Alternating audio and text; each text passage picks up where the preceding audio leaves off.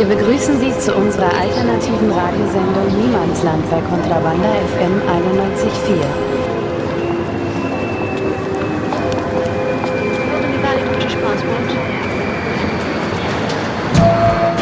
Barcelona Christmas City Blues.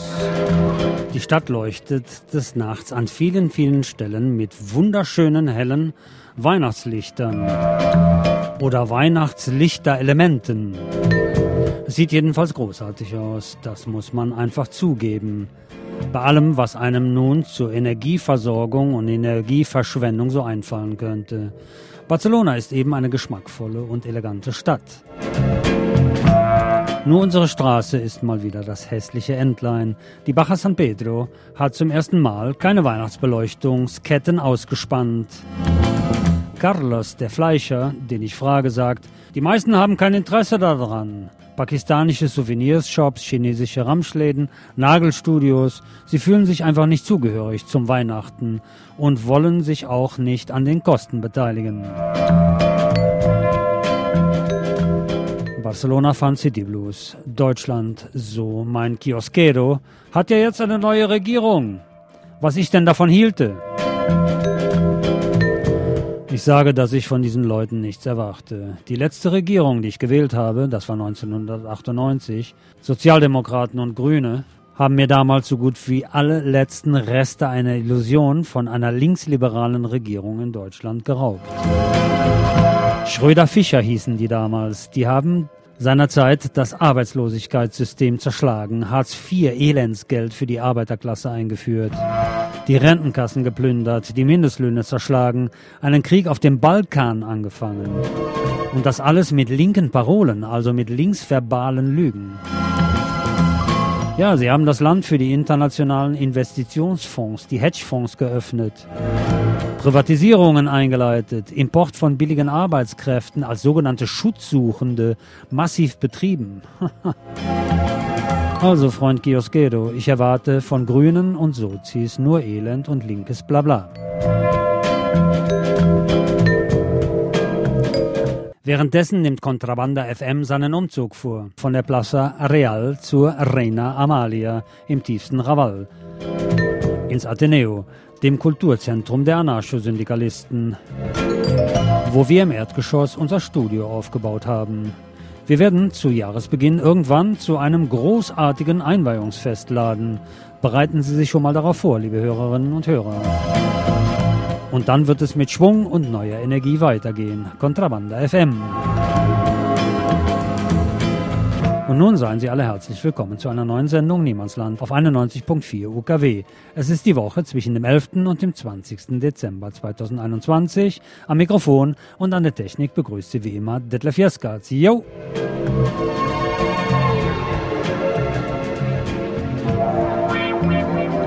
Wir senden live von der Plaza Real in Barcelona. Ich bin sehr froh, mich als Niemandslandbürgerin bezeichnen zu können.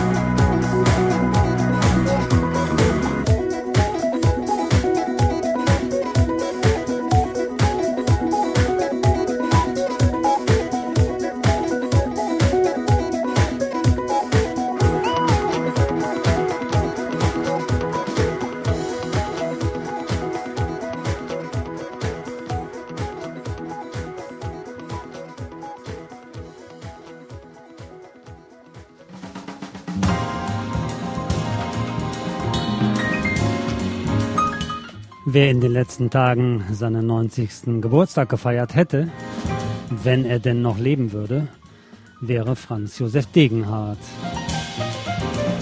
Am 3. Dezember wäre der große Altmeister der deutschen Liedermacherszene der Bundesrepublik Deutschland 90 Jahre alt geworden. Wie gesagt, wenn er noch lebte. Neben Hannes Wader, Konstantin Wecker und Reinhard May war Degenhardt die Stimme einer Jugend, die sich jenseits von Pop und Rock, wo ausschließlich auf Englisch gesungen wurde, auf Deutsch artikulierte und linke Positionen in einem durchrestaurierten Nachkriegsdeutschland bezog. Ein Deutschland, das unverbrüchlich im Kalten Krieg auf der Seite des US-amerikanischen Imperialismus stand. Antikommunismus war die Parole einer Machtelite in Medien, Kultur und Musik, die allerdings die gewaltige Stimme eines F.J. Degenhardt nicht zum Schweigen bringen konnte. Die Leute kauften seine Platten, strömten in seine Konzerte, ließen sich von ihm anpolitisieren. Degenhardt war ein Faktor geworden. Spiel nicht mit den Schmuddelkindern von seiner ersten LP. Hören wir.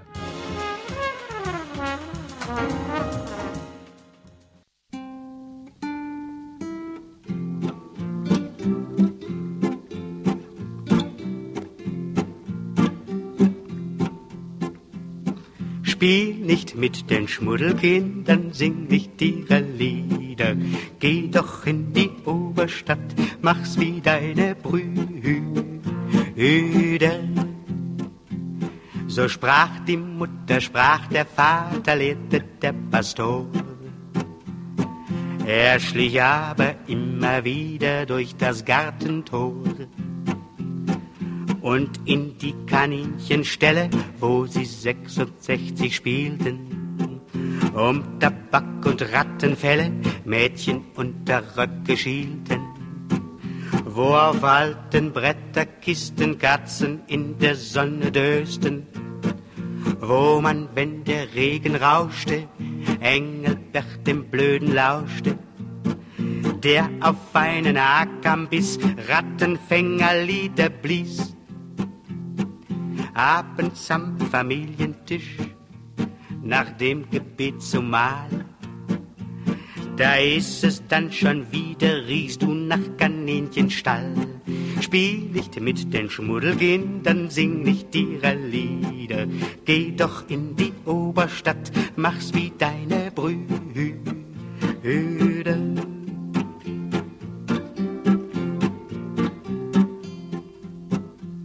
Sie trieben in eine Schule in der Oberstadt kämmten ihm die Haare und die krause Sprache glatt. Lernte Rumpf und Wörter beugen und statt Rattenfänger weisen, musste er das Largo geigen und vor dürren Tanten greisen, unter roten Rattenwimpern barger Kinderszenen klimpern und verklemmt in Vierereien, Knochen morsch und morscher schreien zwischen Fahnen aufgestellt, brüllen, dass man Freundschaft hält. Schlich er manchmal abends zum Kaninchenstall davon. Dann hockten da die Schmuddelkinder, sangen voller Hohn. Spiel nicht mit den Schmuddelkindern, sing nicht ihre Lieder. Geh doch in die Oberstadt, mach's wie deine Brüder.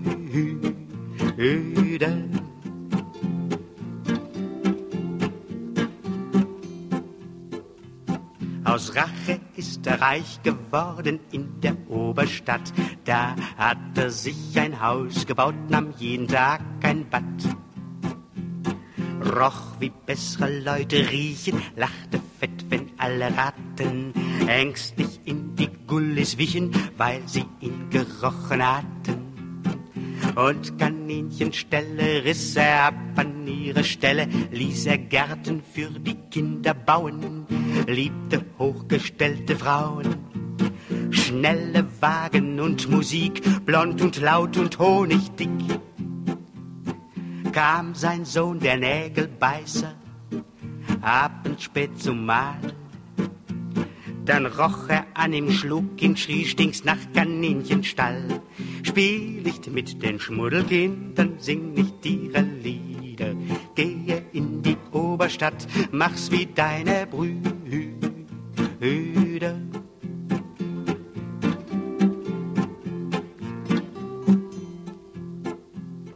Und eines Tages hat der eine Kurve glatt verfehlt. Man hat ihn aus einem Ei von Schrott herausgebellt. Als er später durch die Straßen hinkte, sah man ihn an Tagen auf nem Hakam Lieder blasen, Rattenfell am Kragen tragen.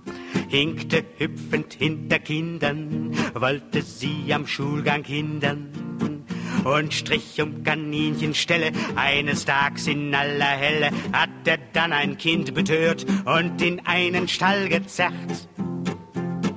Seine Leiche fand man die im Rattenteich rumschwamm. Und drumherum die Schmuddelkinder bliesen auf dem Kamm. Spiel nicht mit den Schmuddelkindern, sing nicht ihre Lieder. Geh doch in die Oberstadt, mach's wie deine Brüder.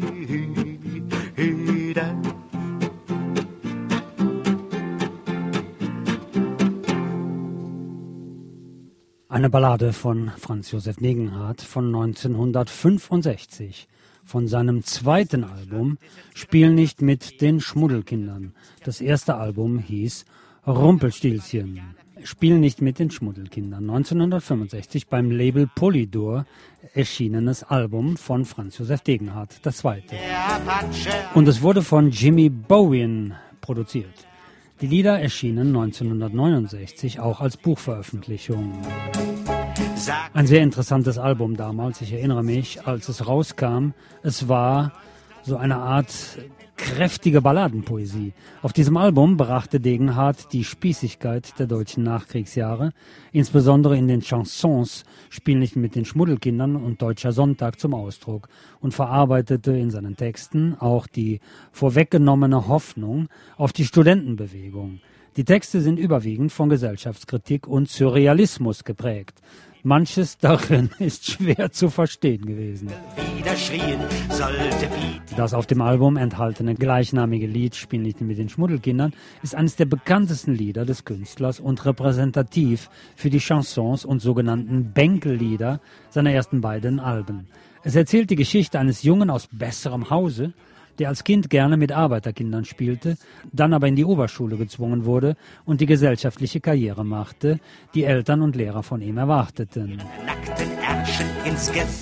Das Lied, ein schönes Lied, erzählt in ruhigem, lyrischem Ton die Geschichte eines gebrannten Kindes, das mit einem Boot aus dem Heimatland flieht, in dem Krieg herrscht und von einem Land des Friedens träumt. Es spielt auf den Vietnamkrieg an. Peter brachte Piet in ihrem roten Porsche aus dem Haus der Freude und der Stadt hinaus.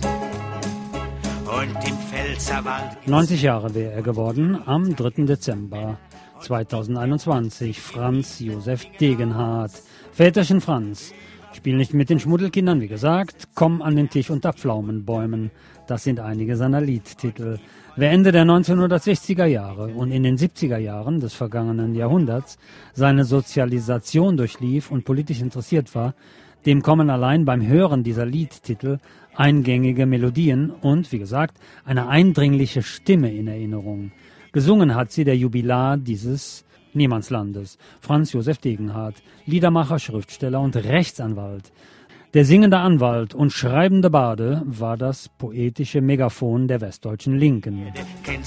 1971 aus der SPD ausgeschlossen, wurde er zur musikalischen Legende all jener, die in der regierenden Sozialdemokratie ihren Platz nicht mehr fanden. In seinem ersten Roman von 1973 verarbeitete Degenhardt seine Erinnerungen an Kindheit und Jugend im proletarischen Milieu des Ruhrgebiets gegen Kriegsende. Das Buch hatte großen Erfolg und wurde für das Fernsehen verfilmt. Zündschnüre. Degenhardt war seit 1971 Mitglied im Deutschen Pennzentrum. 1983 wurde er auch als korrespondierendes Mitglied in die Akademie der Künste der DDR aufgenommen.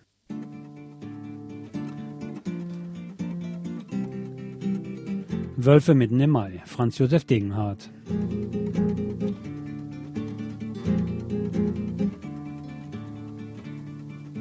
August der Schäfer hat Wölfe gehört, Wölfe mitten im Mai, zwar nur zwei, doch der Schäfer, der schwört.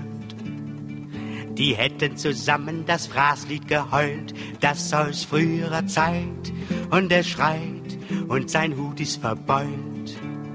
Schreit rasch, holt die Sensen, sonst ist es zu spät. Schlagt sie tot, noch ehe der Hahn dreimal kräht. Doch wer hört schon auf einen alten Hut und ist auf der Hut und ist auf der Hut.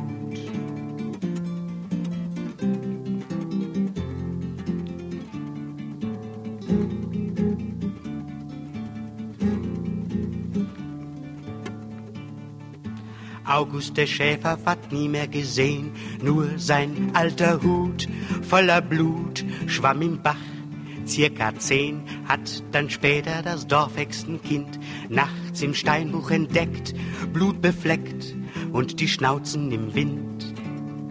Dem Kind hat die Mutter den Mund zugehext, hat geflüstert, bist still oder du verreckst. Wer den bösen Wolf nicht vergisst, mein Kind, bleibt immer ein Kind, bleibt immer ein Kind.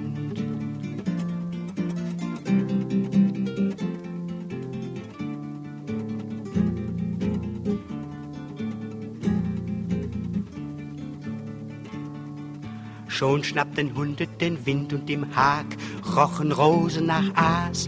Kein Schwein fraß, Eulen jagten am Tag. Hühner verschachten die Eier im Sand, Speck im Fang wurde weich, aus dem Teich krochen Karpfen ans Land. Da haben die Greise zahnlos gelacht, gezischelt, wir haben's gleich gesagt düngt die Felder wieder mit altem Mist. Sonst ist alles Mist, sonst ist alles Mist.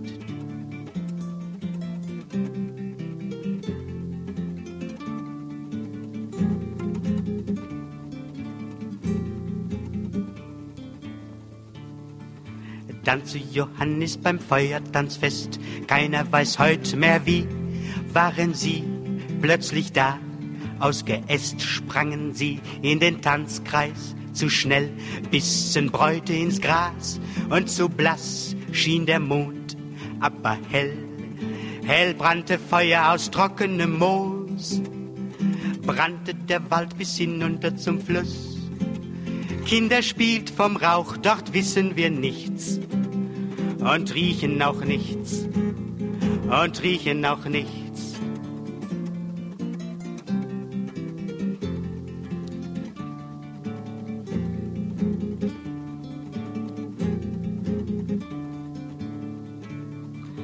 Jetzt kommen Zeiten, da heißt es heraus, mit dem Gold aus dem Mund. Seid klug und wühlt euch Gräben ums Haus. Gebt eure Töchter dem rohesten Knecht, jenem, der noch zur Not nicht nur Brot mit den Zähnen aufbricht. So sang der verschmuddelte Bauchladenmann und pries Amulette aus Wolfszähnen an, wickelt Stroh und Stacheldraht um den Hals und haltet den Hals und haltet den Hals.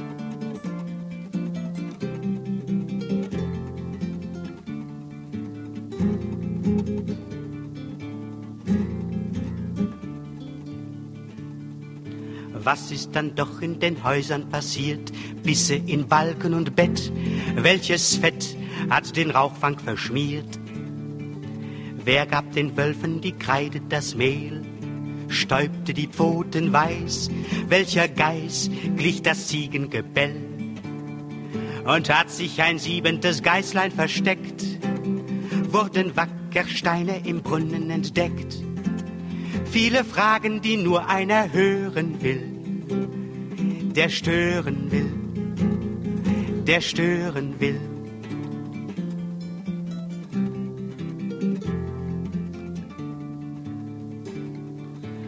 Nur jener Knecht mit dem Wildschweingebrech, heute ein Touristenziel, weiß, wie viel da geschah.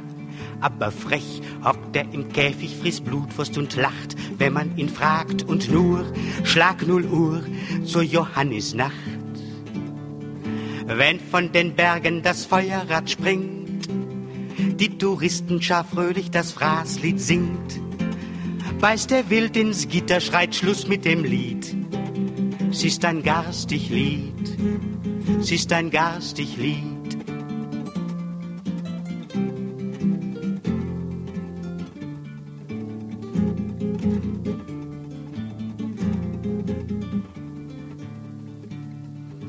August der Schäfer hat Wölfe gehört, Wölfe mitten im Mai, mehr als zwei, und der Schäfer, der schwört, die hätten zusammen das Fraßlied geheult das aus früherer Zeit und er schreit und sein Hut ist verbeult.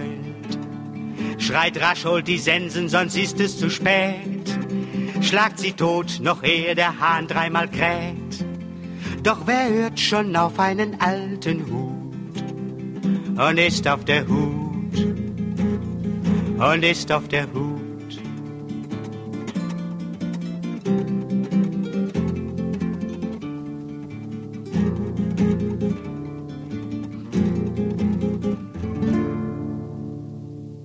Niemans Land és un programa en alemany de contrabanda FM 91.4 que s'emet des de 1998 a Barcelona.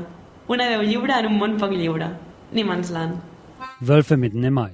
Franz Josef Degenhardt, geboren am südöstlichen Rand des Ruhrgebiets, wuchs in einer katholischen Familie auf. Als Gymnasiast erhielt er nach 1945 durch den Reformpädagogen Fritz Helling, der bis 1952 als Direktor des Jugendgymnasiums unterrichtete, seine weitere weltanschauliche Prägung. Nach dem Studium der Rechtswissenschaften in Köln und Freiburg von 1952 bis 1956 und Ablegen des ersten juristischen Staatsexamens 1956 sowie des zweiten 1960 arbeitete er ab 1961 für das Institut für europäisches Recht der Universität des Saarlandes. Franz Josef Degenhardt promovierte 1966 mit einer Studie über die Auslegung und Berichtigung von Urteilen des Gerichtshofs der Europäischen Gemeinschaften. Interessant.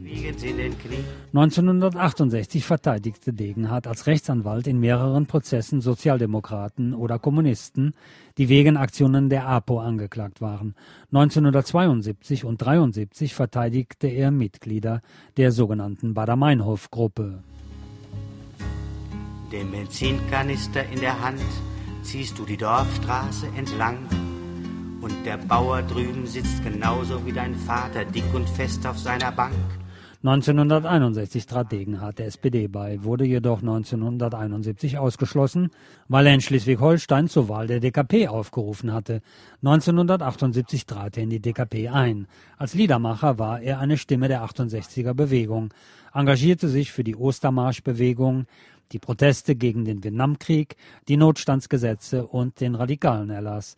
Seine ersten Auftritte hatte er auf den Burg Waldeck Festivals. 1963 erschien sein erstes Album zwischen 0 Uhr 0 und Mitternacht, Benkel Songs. 1965 spielte mit den Schmuddelkindern, woraus wir vorhin auch das Titellied gehört haben. Dessen Titellied hat ihn sehr berühmt gemacht. 1967 produzierte er im Quartett mit Hans-Dieter Hüch, Wolfgang Neuss und Dieter Süverkrüpp das gemeinsame Liederbuch Da habt ihr es. Das Album Franz Josef Degenhardt Live von 1968 nahm drei aktuelle politische Themen auf. Für Mikis Theodorakis verurteilt die griechische Militärdiktatur. Zu Prag bezieht sich auf den Prager Frühling. Der Gott der Pille nimmt Stellung für die Empfängnisverhütung. Auf dem Album Wildledermantelmann von 1977 kritisierte er die sozialliberale Einstellung vieler seiner ehemaligen Kampfgenossen. Er schrieb auch eine deutsche Fassung des Songs Here's to You über Sacco und Vanzetti. Auf einem Dorf, träumst von einem kleinen Dorf, einem Dorf, einem Dorf trat von einem kleinen Dorf. Franz Josef Degenhardt trat bei den UZ-Pressefesten der DKP auf. UZ war das Organ der DKP unserer Zeit, sowie bei zahlreichen Konzerten der westdeutschen Friedensbewegung. In mehreren Liedern setzte er sich mit dem Zweiten Weltkrieg, dem Vietnamkrieg und der Gefahr eines Atomkriegs auseinander. Die Liedermacher Konstantin Wecker und Prinz Chaos II. schrieben in ihrem Nachruf auf Degenhardt, Degenhardts Lieder in den öffentlichen Rundfunkanstalten zu spielen, war ab Ende der 1970er Jahre verboten. Geboren, verwachsen im Mezzogiorno.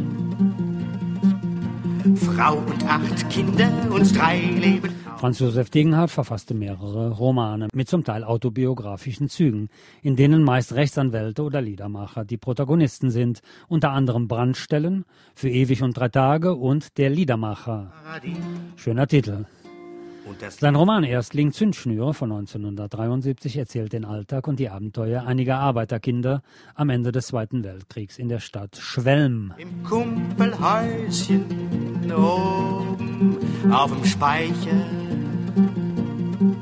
mit zwölf Kameraden vom Mezzogiorno. Für 100 Mark Miete und Licht aus um neun, da hockte er abends und trank seinen Wein. Manchmal schienen durchs Dachfenster rein.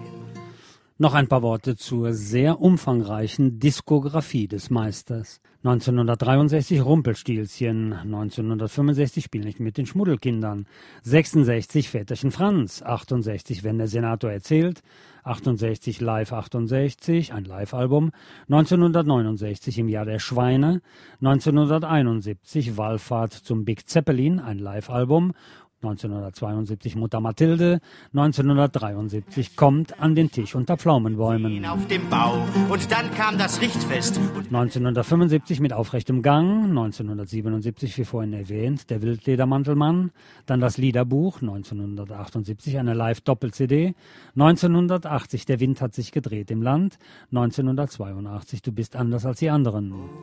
Bei Herne. Tonio Schiavo, der zog sein Messer. Das Schnappmesser war's aus dem Mezzogiorno. Er hieb's in den fetten Bauch vom Polier und daraus floss sehr viel Blut und viel Bier. Tonio Schiavo, den schnappten gleich vier. 1983 Lullaby zwischen den Kriegen, 85 Vorsicht Gorilla, 86 junge Paare auf Bänken, das sind Lieder von Georges Bresson. Da müssen wir durch von 87, 87 noch ein Album, diesmal werd ich nicht mit ihnen ziehen, Friedenslieder von und mit Franz Josef Degenhardt. Und die 80er waren sehr, sehr erfolgreich und sehr, sehr fruchtbare Jahre. 88 die Jahreszeiten, 89 aus diesem Land sind meine Lieder, eine Live-Doppel-CD. Von 1990 ist zu vermelden, wer jetzt nicht tanzt, 92 und am Ende wieder Leben, 93 Nocturne, 94 aus dem Tiefland, 1996 weiter im Text, 1998 sie kommen alle wieder, oder? Und das liegt irgendwo 2000 Kaffee nach dem Fall, 2002 Quantensprung, 2006 Dämmerung und 2008 13 Bogen. Das war jetzt eine Schnellaufzählung, eine Schnellaufzählung der Diskografie von Franz Josef Degenhardt. Niemandsland 91.4 FM in Barcelona. Yo! Deine Schwestern, Tante Therese, waren sämtlich hübsch und grad. Warst dafür der Tribut an die Dämonenwelt gezahlt. Dich mit deinen Flammenhaaren, deinem Feuermal am Kinn, den unendlich großen Füßen nahmen sie als Fügung hin. Hocktest meistens in der Küche, hast die Mahlzeiten gemacht und du spültest ihre Schüsseln während ihrer Hochzeitsnacht. Du saßt stundenlang an Wiegen, summtest, heuchtest auf den Wind und war selig, wenn sie sagten, diesmal wäre es dein Kind. Man ertrug dich, ließ dich leben, durftest auch vor Türe gehen selbst den Tickern frohen Leichnam haben sie dir fast verziehen. War das ehrlich oder Rache, wenn du die Gardine nahmst? Sie um Kopf und Schulter legtest, so zur Prozession rauskamst. Ob man dich auch schlug und einschloss, spätestens an Dr. Stratmanns Blumengarten knietest du, wenn wir kamen schon.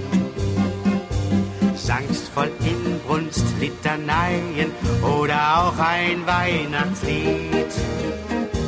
Alle lachten, doch der Pfarrer kam zu dir und sang laut mit.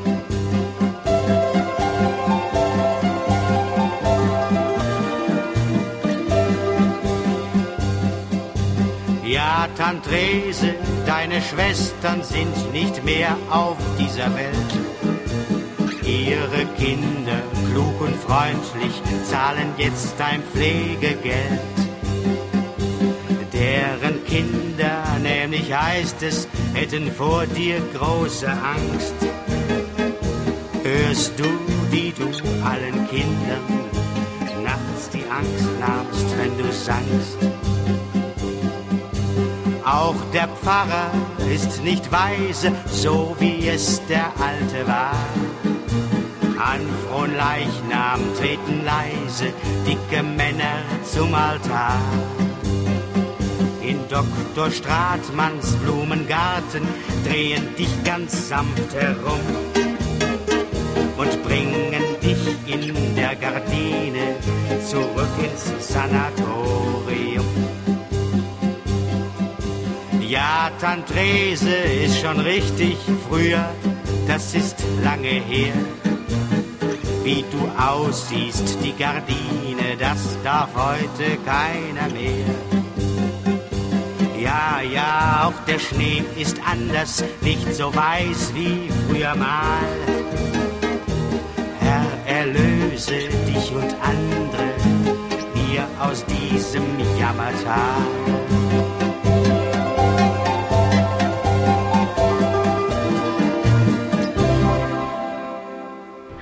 Ich bin Josephine. Ich wollte nur meine Mutter und meine Schwester, meinen Hund und meinen Bruder grüßen, meine Freunde und die Hörerin und die Hörer von Niemandsland auf 91.4 Kontrabanda in Barcelona. Niemandsland Geschichte. Es lebe der Tod. Die Tragödie des Spanischen Bürgerkrieges, Folge 222. No pasarán. Pasaremos. Hoy, 19 de junio de 1933. Queda declarado el estado de guerra en Salamanca. Y con ayuda de Dios.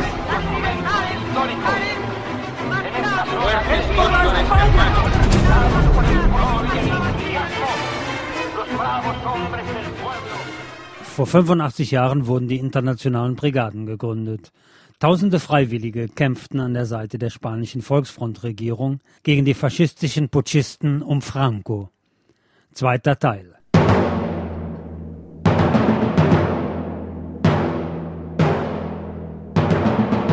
Die Stadt Albacete war durch das Dekret vom 22. Oktober 1936 den internationalen Brigaden als Verwaltungszentrum zugewiesen worden.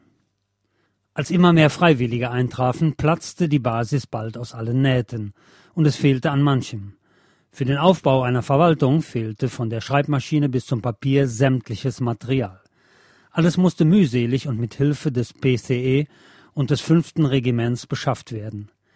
Die inzwischen mehrere tausend zählenden Freiwilligen wollten mit ihren Angehörigen und Genossen korrespondieren, also musste ein Postdienst eingerichtet werden. Eine Post in Kriegszeiten brauchte jedoch eine Zensur. Zudem mussten eine Kaderabteilung und ein Sanitätsdienst aufgebaut und für Presse und Transport gesorgt werden. Problematisch war, dass sich zunächst kaum jemand für Verwaltungsarbeiten bereitstellte. Man sei nach Spanien gekommen, um zu kämpfen, nicht um in einer Schreibstube zu sitzen. Ungeachtet dieser Schwierigkeiten gelang es in wenigen Wochen, die Base Orgánica de las Brigadas Internacionales, wie das Verwaltungszentrum offiziell genannt wurde, arbeitsfähig zu machen. Luigi Longo, der spätere Generalsekretär der internationalen Brigaden, schrieb nach dem Krieg, man habe eine gewaltige Militärorganisation buchstäblich aus dem Nichts erbaut. Die Komintern hatte ihre besten Kader geschickt und an ihre Sektionen appelliert, bewährte und qualifizierte Genossen für Spanien zu gewinnen. Die politische Verantwortung wurde an den Sekretär des Exekutivkomitees der Komintern, EKKI, André Marty, übertragen, der Vorsitzender der zentralen politischen Kommission der Interbrigaden wurde. Um den Namen Marty ranken sich verschiedene Legenden, die vom Oberbefehlshaber der Interbrigaden bis hin zum Schlechter von Albacete reichen. Nichts davon stimmt. Marty war gewiss ein cholerischer Typ, unbeherrscht und sicherlich mit seinen Aufgaben überfordert. Und wenn er sich in militärische Angelegenheiten einmischte, war seine Politik oft destruktiv. Es gibt aber keine Beweise dafür, dass er Menschenleben auf dem Gewissen hatte. Faschisten aus dem Pariser Stadtrat, dem auch Marty angehörte, hatten ihn als schlechter verleumdet. Ernest Hemingway hat dann das negative Bild des Kommunisten in seinem Klassiker Wem die Stunde schlägt verewigt. Die Leistung der Basis in Albacete jedenfalls war beachtlich. Es gelang in kürzester Zeit, einen Verwaltungsapparat und gleichzeitig kampfstarke militärische Einheiten aus dem Boden zu stampfen. Genannt werden sollen hier beispielgebend neben Luigi Longo der Italiener Giuseppe Di Vittorio Nicoletti, der Arzt Jakob Kalmanovic Kalman, der Franzose Vital Gaimont Vidal, der später Stabschef der Brigade werden sollte, und die schon erwähnten Manfred Stern, Emilio Kleber und Hans Kahle, Jorge Hans. Der Slowene Dragutin Gustincic baute die Feldpost, Servicio Central de Correo und die Militärzensur auf. Er blieb bis zum Abzug der internationalen Brigaden im Jahr 1938 Kommandeur dieser Dienste. Auch heute noch beeindruckend ist der Aufbau des Sanitärdienstes, der von Kalmanovic mit der Unterstützung von Ärzten aus Bulgarien, Polen, Deutschland, Großbritannien und den USA organisiert wurde. Der Servicio Sanitario Internacional SSI mit seinem politischen Arm, der Ayuda Medica Extranjera, AME, verfügte neben der Feldsanität über Hospital- und Rekonvaleszenzgebäude in Murcia, Benicassim, Benissa, Denia, Vic und anderen Orten.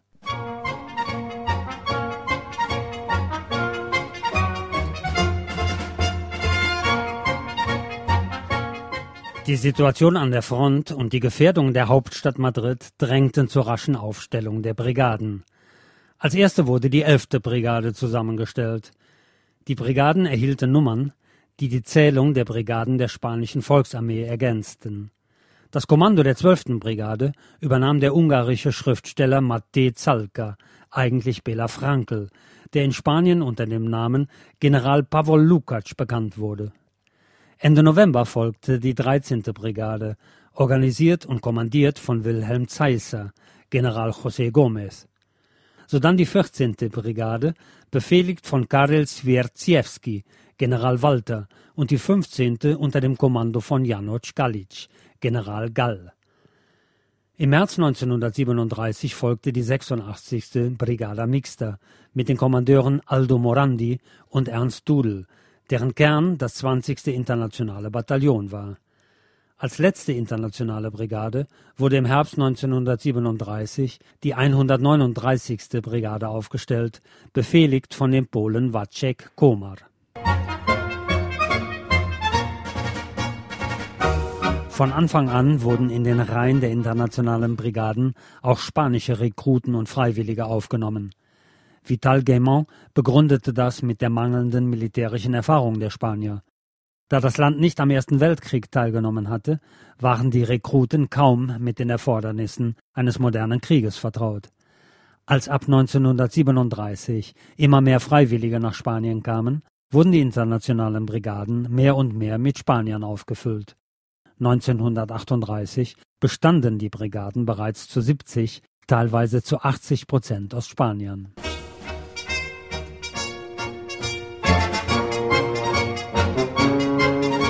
Ein paar Zahlen. Insgesamt kämpften in Spanien mehr als 30.000 Freiwillige. Wilhelm Zeisser, nunmehr Kommandeur der Base Albacete, meldete dem spanischen Kriegsministerium am 11. März 1938, dass in der Kaderabteilung Unterlagen über 31.369 Freiwillige aus mehr als 50 Staaten vorhanden seien. 5062 seien bereits in ihre Herkunftsländer zurückgekehrt. 4.575 gefallen und 5.740 als vermisst gemeldet. In der Literatur ist oft zu lesen, dass es mehr als 5.000 deutsche Spanienkämpfer gegeben habe.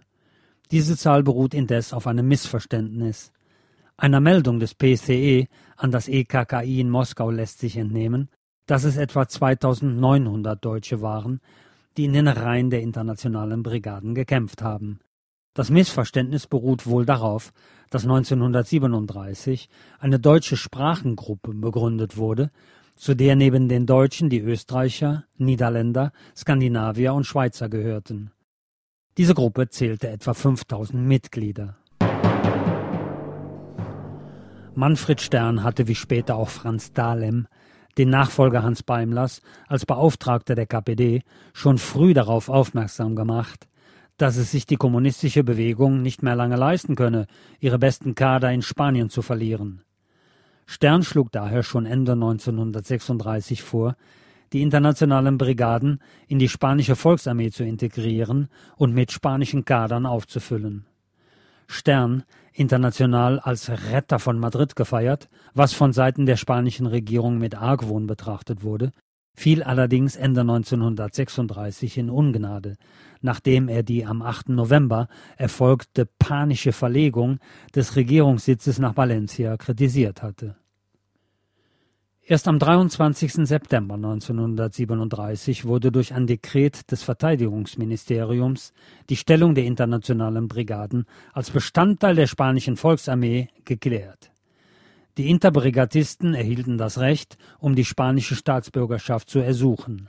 Laut dem Statut der Komintern sollte es in einem Land nur eine kommunistische Partei geben. Die fast 50 verschiedenen Parteivertretungen bei den Interbrigaden hatten sich längst als störender Faktor erwiesen. Die inzwischen mit über 238.000 Mitgliedern mächtige Kommunistische Partei Spaniens reagierte daher mit dem Aufruf, dass jeder kommunistische Interbrigadist um Aufnahme in die Partei nachsuchen solle. Anfang 1938 wurde das schließlich zur Pflicht und 90 Prozent der deutschen Interbrigadisten wurden Mitglieder des PCE.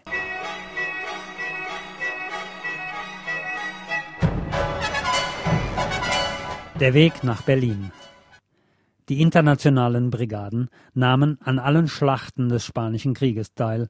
Aufgrund der sie einenden antifaschistischen Überzeugung waren sie zu Eliteeinheiten geworden. Der Weg nach Berlin führt über Madrid, soll Hans Beimler geäußert haben. Für viele, die aus faschistischen und autoritär regierten Ländern nach Spanien gekommen waren, war es von besonderer Bedeutung, nach der Schmach der Niederlage und dem Elend der Emigration den Faschisten mit der Waffe in der Hand entgegentreten zu können. Die Mitglieder der internationalen Brigaden waren gemessen an der Größe der internationalen Arbeiterbewegung nur wenige. Weil aber, schrieb Peter Weiß in seiner Ästhetik des Widerstands, die Hunderttausenden nicht alles tun, um den Angriff des Faschismus zu brechen, müssen die Tausenden immer wieder genannt werden, denn diese sind es, die aus ihren politischen Einsichten die Konsequenzen ziehen.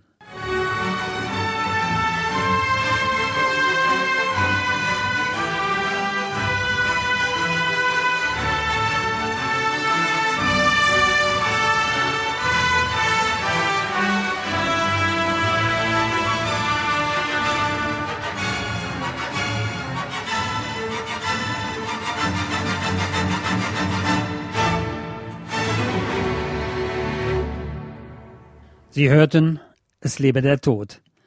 Die Tragödie des Spanischen Bürgerkrieges, Folge 222. Eine Niemandslandproduktion 2021. Literaturhinweis. Dolores Ibarruri, Der einzige Weg, Berlin 1964. Luigi Longo, Gallo, Die internationalen Brigaden in Spanien, Berlin, DDR 1958. Und Ludwig Renn, der Spanische Krieg, Berlin 2006. Der Artikel von Werner Abel, No Passaran, erschien am 22. Oktober 2021 in der Zeitung Junge Welt. No pasarán. Pasaremos.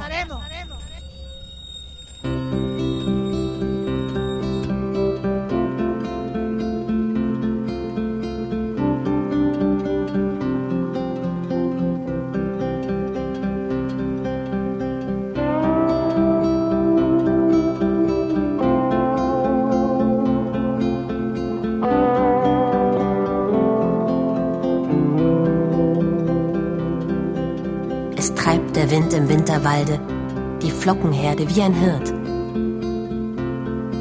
Und manche Tanne ahnt, wie balde sie fromm und lichterheilig wird und lauscht hinaus und lauscht hinaus.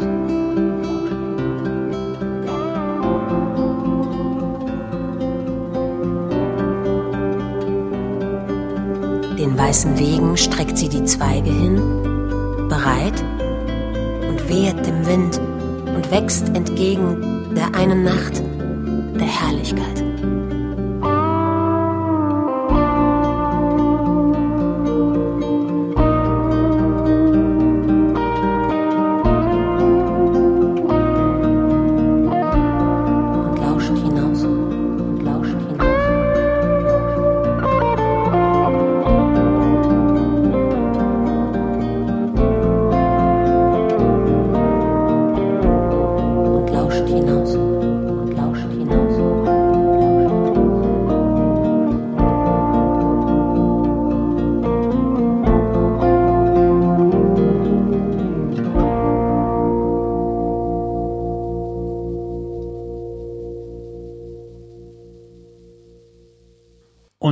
Aus unserer Sendereihe Fremde Podcasts der Audiotext von Le Monde Diplomatique, die lange Geschichte der Sklaverei von Barbara J. Fields und Karen E. Fields. Die lange Geschichte der Sklaverei von Barbara J. Fields und Karen E. Fields.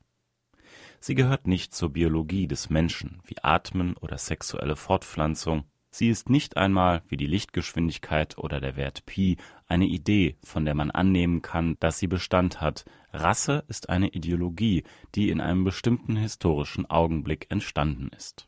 Eine kurze Darstellung dieser Geschichte, die eng mit der Plantagengesellschaft in britisch-Nordamerika verbunden ist, beginnt idealerweise in Virginia in den 1620er Jahren Damals stieg die Kolonie, die bis dahin nur durch die Zwangsabgaben der indigenen Bevölkerung überlebt hatte, in den Anbau von Tabak ein. Es folgte der erste ökonomische Boom, und zwar anfangs vornehmlich zu Lasten englischer Arbeitsverpflichteter (indentured servants).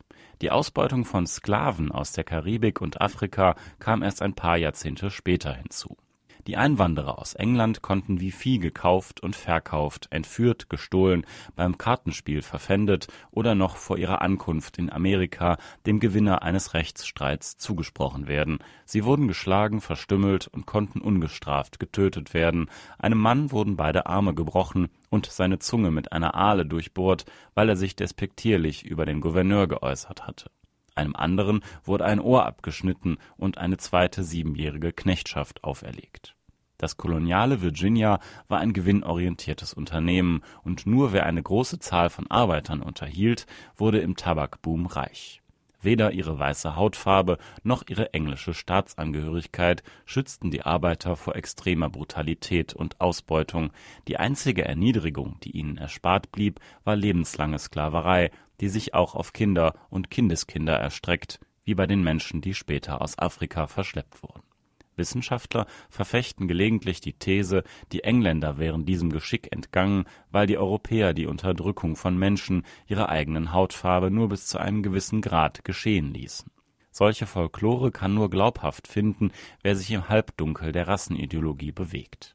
Bei Licht betrachtet sieht es anders aus. Griechen und Römer haben Menschen ihrer eigenen Hautfarbe versklavt, Europäer hielten Europäer sowohl in Sklaverei als auch in Leibeigenschaft, das englische Gesetz der Tudor-Zeit gestattete die Versklavung von Landstreichern.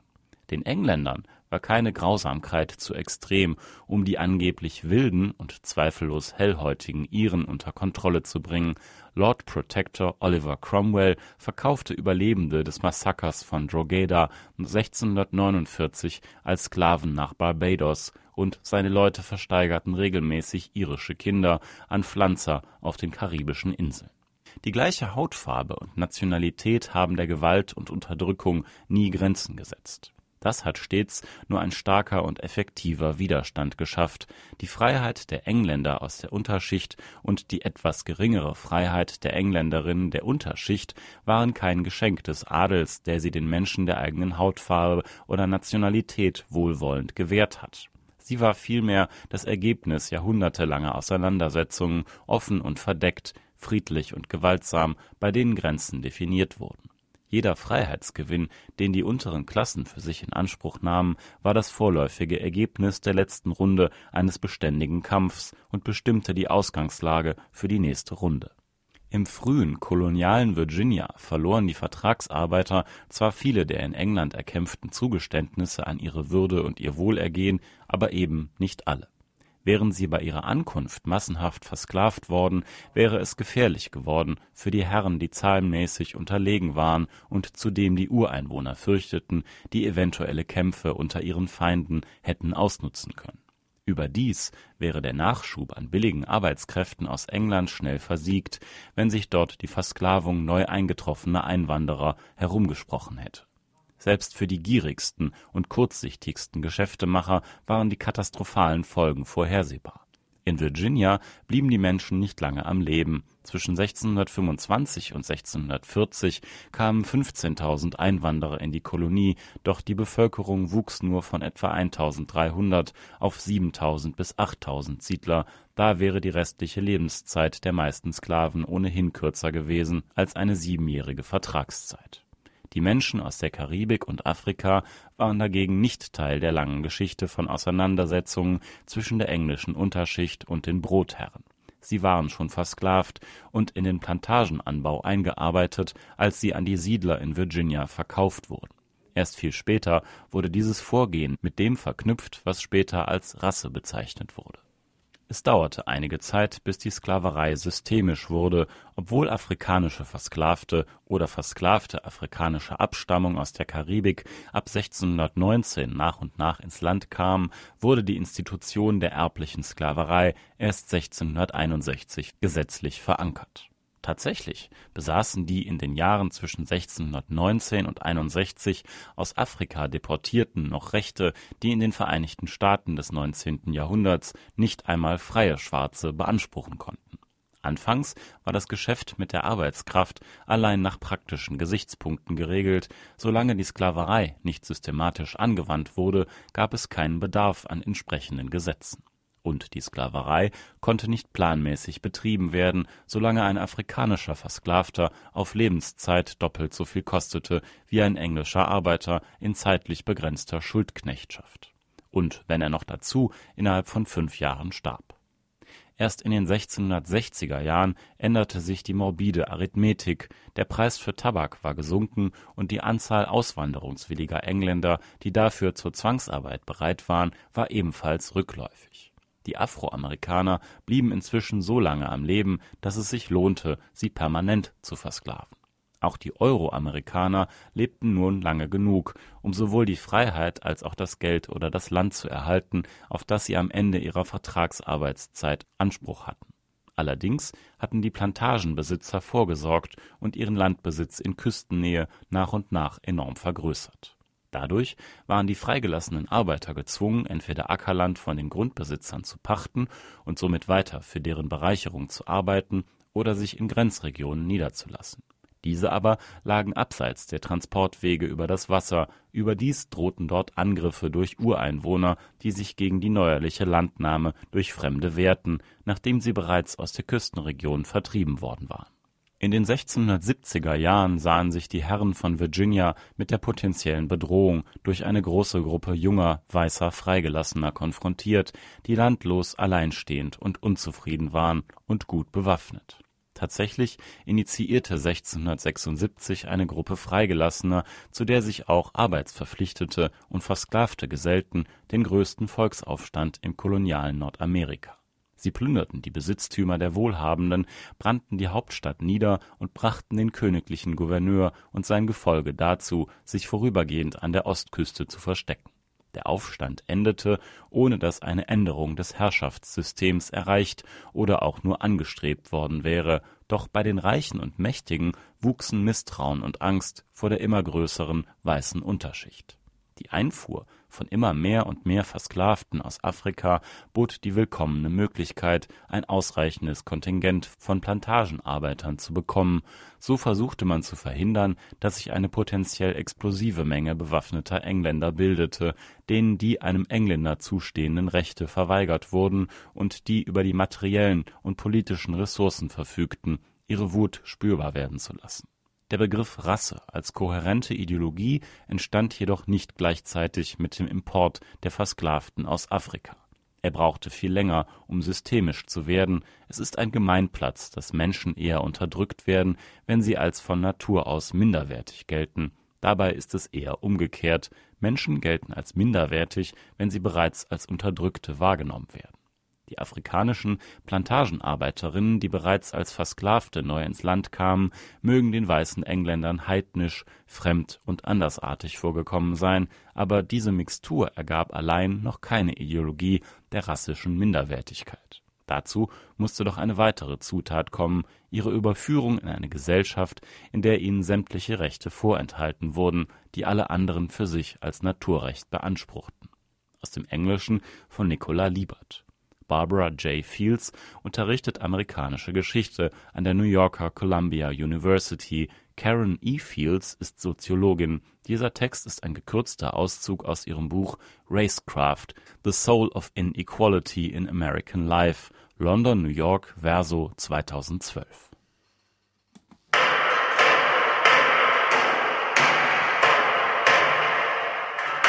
Die Katastrophen und kommentierten Meldungen im heutigen Niemandsland für die Wochen vom 6. bis zum 22. Dezember 2021. Nach dem Systemversagen fehlt es an allen Ecken und Enden. Wiesbaden. Fast zwei Drittel aller Pflege- und Betreuungskräfte in ambulanten und stationären Einrichtungen arbeiten geringfügig oder in Teilzeit.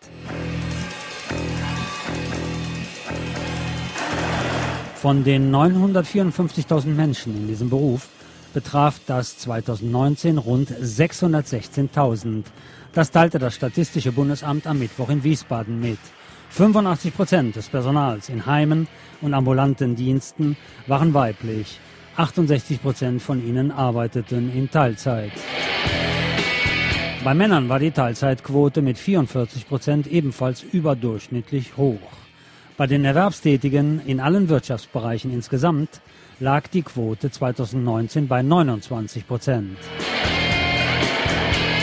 Bei der Belastung im Altenpflegeberuf spielt laut den Statistiken auch das Alter eine Rolle.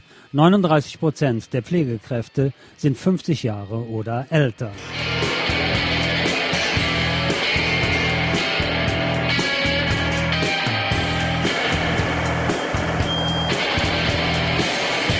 Es gibt Streit zwischen oben und unten in der Ampel.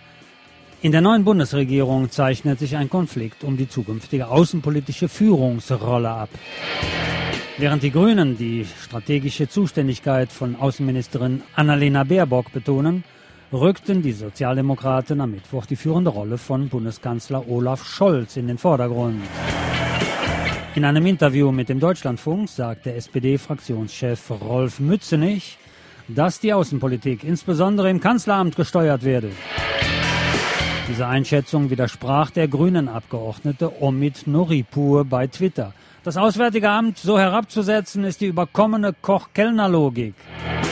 Der Konflikt gewinnt insbesondere vor dem Hintergrund der Konfrontationspolitik des Westens, des sogenannten Westens gegenüber Russland und China und der besonderen Nähe der Grünen zur jeweiligen außenpolitischen Linie der USA an Bedeutung.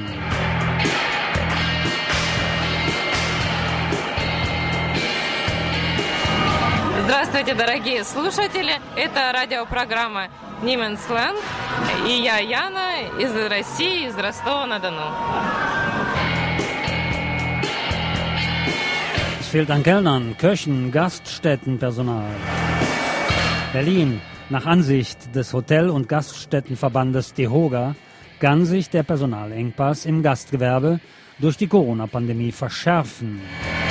Die DEHOGA-Chefin Ingrid Hartges am Mittwoch gegenüber den Zeitungen der Funke Mediengruppe sagte, haben in der Branche bis September 2021 rund 100.000 Beschäftigte ihre Stelle verloren. So habe die Zahl sozialversicherungspflichtiger Beschäftigter im Gaststättengewerbe im September bei knapp 1.026.000 gelegen. Das waren 8,4 Prozent weniger als vor der Corona-Pandemie im September 2019.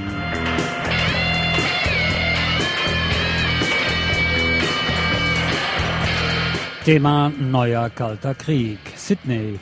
Nach den USA und Australien hat auch Großbritannien einen diplomatischen Boykott der Olympischen Winterspiele in China verkündet. Kein Minister seiner Regierung werde zu diesem Anlass nach Beijing reisen, sagte der britische Premierminister Boris Johnson am Mittwoch im Londoner Unterhaus. Die USA hatten diesen Schritt am Montag verkündet. Johnson verwies wie die USA auf das Vorgehen der chinesischen Behörden gegen die Minderheit der Uiguren. Einen sportlichen Boykott der Spiele schloss er hingegen aus. Ähnlich hatte sich am Mittwoch auch Australien positioniert. China kritisierte zunächst Canberras Ankündigung. Es interessiere niemanden, ob australische Diplomaten zu den Spielen nach Beijing reisten, sagte der chinesische Außenamtssprecher Wang Wenbin. Er warf Australien politisches Getue und egoistische Spielchen vor.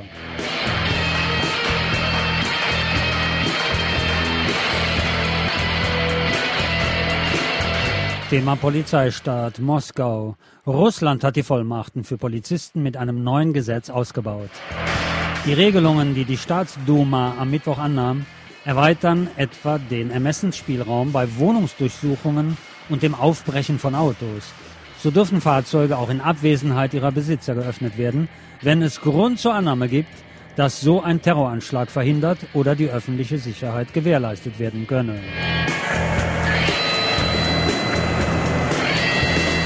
Zucker also ein Gesetz, nach dem werden sich bald auch unsere Herrschaften die Finger lecken und es in die Tat umsetzen. Thema Privatisierung des Weltraums. Russische Rakete zur ISS gestartet. Baikonur, eine russische Rakete, ist am Mittwoch mit dem japanischen Milliardär Yusaku Maezawa an Bord zur internationalen Raumstation ISS gestartet. Die Sojus-Rakete hob um 8.38 Uhr mitteleuropäischer Zeit vom russischen Weltraumbahnhof Baikonur in Kasachstan ab, wie ein AFP-Korrespondent von dort berichtete. Es ist das erste Mal seit mehr als zehn Jahren, dass eine russische Rakete einen Weltraumtouristen ins All bringt. Der 46-jährige Maezawa ist der erste Weltraumtourist der russischen Raumfahrtbehörde Roskosmos seit 2009.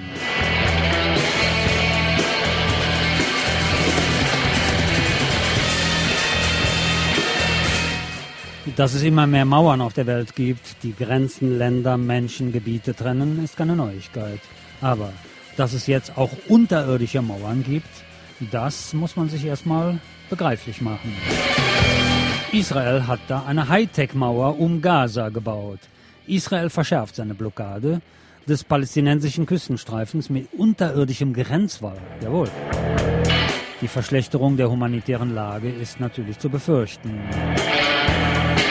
Der Gazastreifen, so schreibt die junge Welt in ihrer Ausgabe vom heutigen Donnerstag, dem 8., ist ein Freiluftgefängnis, blockiert von Israel und Ägypten. Seit Dienstag ist die Abriegelung des palästinensischen Küstengebiets durch Tel Aviv noch einmal verschärft worden. Israels Verteidigungsminister Benjamin Gantz gab die Fertigstellung eines Stahlzauns um Gaza herum bekannt, der es in sich hat. Zu der 65 Kilometer langen und 6 Meter hohen Anlage gehört auch, Achtung, eine unterirdische Mauer, ausgestattet mit einer Radaranlage zum Aufspüren von Tunneln.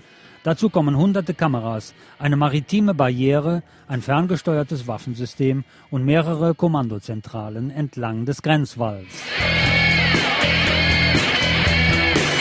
Der intelligente Zaun, so ganz, beraube die im Gazastreifen regierende Hamas der Möglichkeit, nach Israel vorzudringen, eine Anspielung auf das Tunnelsystem des palästinensischen Gebiets. In der Vergangenheit nutzte die islamistische Hamas diese auch für Gegenangriffe auf israelisches Staatsgebiet nach Luftangriffen Tel Avivs. Die Eiserne Mauer solle das verhindern, erklärte der Verteidigungsminister weiter. Dreieinhalb Jahre lang hat der Bau an dem 1200 Arbeiter beteiligt gewesen waren, gedauert. Zudem seien 220.000 Tonnen Beton und 140.000 Tonnen Eisen und Stahl verwendet worden. Das berichtete dpa. Dabei ist der schmale Küstenstreifen bereits seit 2007 offiziell abgeriegelt. Auch die Lage an der 14 Kilometer langen Grenze zu Ägypten sieht nicht besser aus. Kairo, dessen Regierung gute Beziehungen zu Tel Aviv unterhält, hat jegliche Grenzübergänge aus Sicherheitsgründen eingeschränkt. Seit 2013 haben die ägyptischen Streitkräfte zudem zahlreiche Schmuggeltunnel gesprengt, auf die viele der zwei Millionen Einwohner des Küstenstreifens angewiesen sind. Zum einen bietet der Schmuggel den Menschen des von hoher Erwerbslosigkeit geprägten Palästinensergebietes ein Einkommen. Zum anderen fanden Dinge des alltäglichen Bedarfs so ihren Weg nach Gaza. Für militärische Zwecke wurden die Tunnel zuletzt immer weniger genutzt. Das berichtete die Times of Israel am Dienstag. Demnach habe die Hamas bei dem elftägigen Krieg im Mai, bei dem zwölf Israelis und 240 Palästinenser starben, eher auf Raketen gesetzt. Derzeit verhandeln Israel und die Hamas über eine verlängerte Waffenruhe sowie einen Wiederaufbau Gazas und die Freilassung von Gefangenen. Beschlossen wurde der Bau der Hightech-Mauer nach dem Krieg 2014, bei dem mehr als 2000 Palästinenser und etwa 70 Israelis starben. Verteidigungsminister Gantz war zu diesem Zeitpunkt Generalstabschef der israelischen Armee. Bis Dienstag lief deshalb gegen ihn am Bezirksgericht von Den Haag ein Verfahren wegen der Tötung von sechs Palästinensern.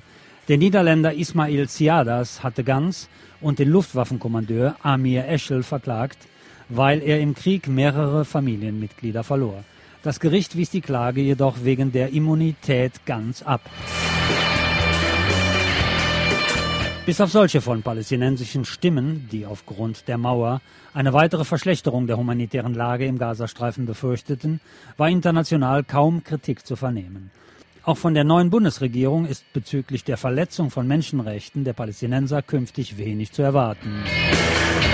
Die designierte Außenministerin Annalena Baerbock hatte während der militärischen Auseinandersetzungen im Mai erklärt, sie verurteile die Raketenangriffe der Hamas aufs Schärfste. Die Palästinenserorganisation trage die volle Verantwortung, denn sie habe unschuldige Zivilistinnen und Zivilisten terrorisiert, verletzt und getötet. Dabei habe Israel das völkerrechtlich verbriefte Recht auf Selbstverteidigung. Zudem erklärte sie, man stehe an der Seite der Israelinnen und Israelis. Selbst die zivilen Opfer auf palästinensischer Seite seien der Hamas zuzuschreiben, denn schließlich nehme sie solche in Kauf. Tja, halt Grüne. Joschka Fischer hat ja den Weg gewiesen damals.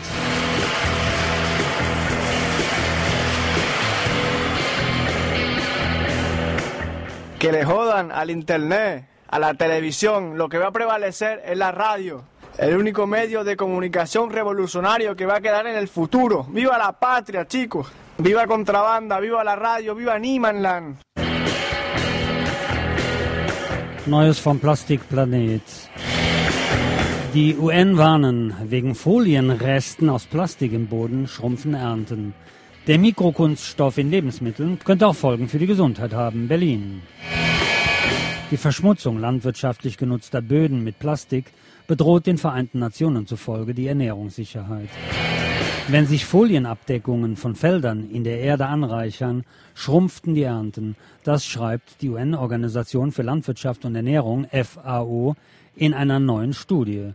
Zerfällt das Material in Mikroplastik, also in Stücke kleiner als 5 mm, könne es in die Nahrungskette gelangen und möglicherweise die Gesundheit gefährden. 2019 habe die Landwirtschaft weltweit 12,5 Millionen Tonnen Plastik verbraucht.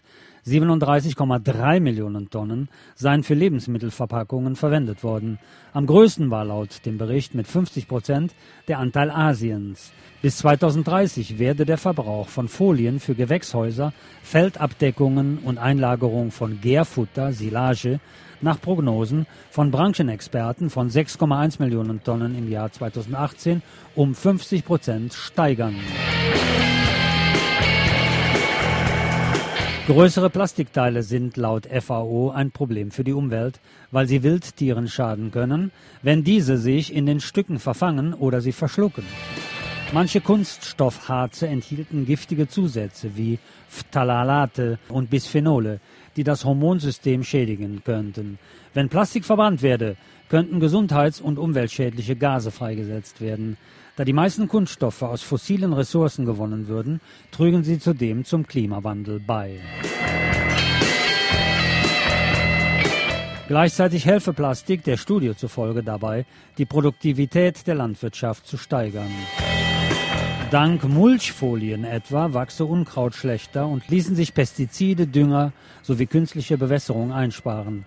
Treibhaustunnel und Netze aus Kunststoff schützten Pflanzen und steigerten deren Wachstum. Plastikbeschichtungen von Düngern, Pestiziden und Saatgut würden größere Ernten ermöglichen. Besonders dringend ist es den FAO-Expertinnen zufolge, das Problem der Düngerbeschichtungen und Mulchfolien aus biologisch nicht abbaubaren chemischen Verbindungen zu lösen. Mangels Alternativen zu Plastik in der Landwirtschaft seien aber Verbote von Kunststoffen in der Branche oft unmöglich.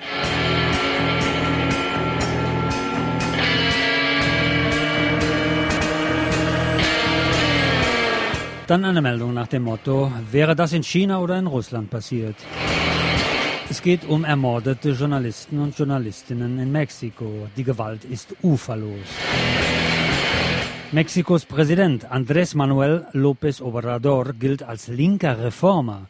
Doch die Lage von Medienschaffenden hat sich unter ihm weiterhin verschlechtert. Mexiko-Stadt.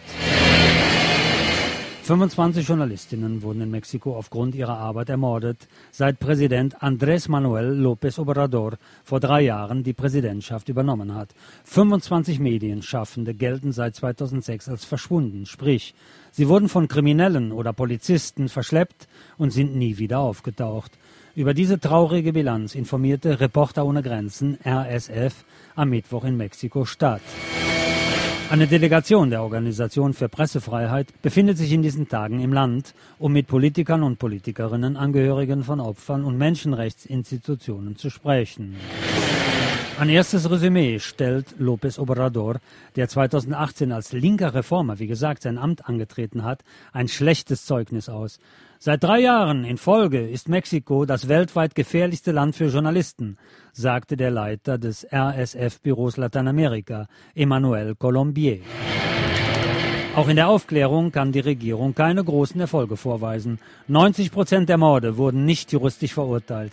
Kein einziger Fall des Verschwindenlassens hatte strafrechtliche Konsequenzen. Der Kampf gegen diese Straflosigkeit ist einer der Schwerpunkte der Reporter ohne Grenzenreise. Denn die Tatsache, dass die meisten Verbrechen nicht geahndet werden, ist einer der wesentlichen Gründe für die uferlose Gewalt im Land. Nur der Druck der Zivilgesellschaft habe dazu geführt, dass es fünf Verurteilungen in Mordverfahren gegeben habe, betonte Sarah Mendiola von der Nichtregierungsorganisation Propuesta Civica. Dabei handelt es sich um tödliche Angriffe auf drei Journalistinnen, die in Mexiko besondere Aufmerksamkeit hervorgerufen hatten. Miroslava Breach, Javier Valdez und Regina Martinez. Ein bemerkenswerter Fortschritt sei es, dass auch ein Bürgermeister unter den Verurteilten sei. Das erklärte Mendiola.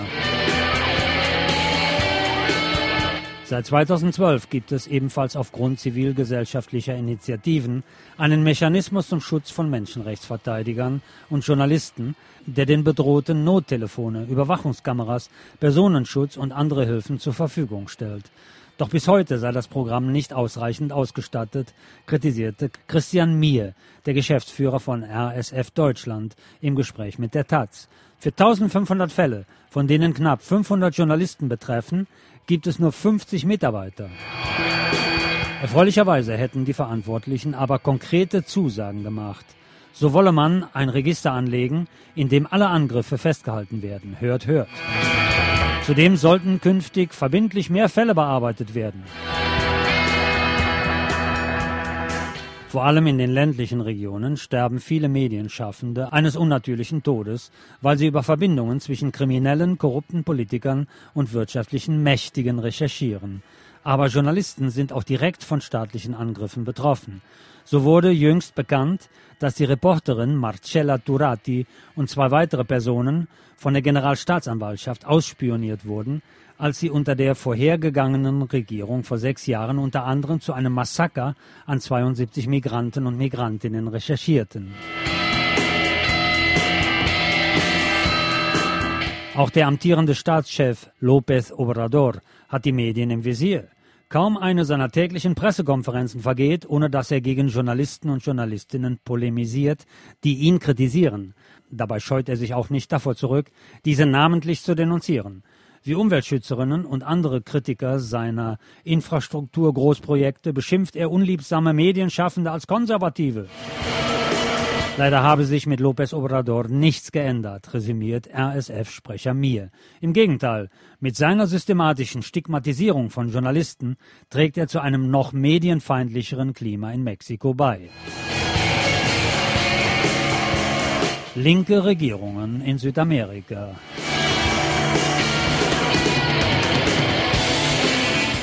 Niemandsland. Eine freie Stimme in einer wenig freien Welt. Und nun die Tagesschau in 100 Sekunden, übernommen von der ARD.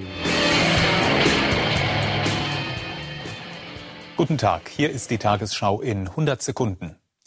Ständige Impfkommission empfiehlt Corona-Impfung mit BioNTech-Pfizer-Vakzin für Kinder von 5 bis 11 Jahren bei Vorerkrankungen und wenn sie Kontakt zu Risikopatienten haben.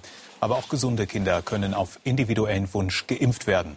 Der Impfstoff soll europaweit ab kommenden Montag ausgeliefert werden. Bundestag wählt Grünen-Politikerin Göring-Eckardt zur neuen Vizepräsidentin. Die ehemalige Fraktionsvorsitzende folgt auf ihre Parteikollegin Roth, die gestern als neue Kulturstaatsministerin vereidigt worden war. Zur Wahl stand auch der AfD-Abgeordnete Kaufmann, der wie schon im Oktober nicht die erforderliche Mehrheit erhielt. Antrittsbesuche von Bundesaußenministerin Baerbock.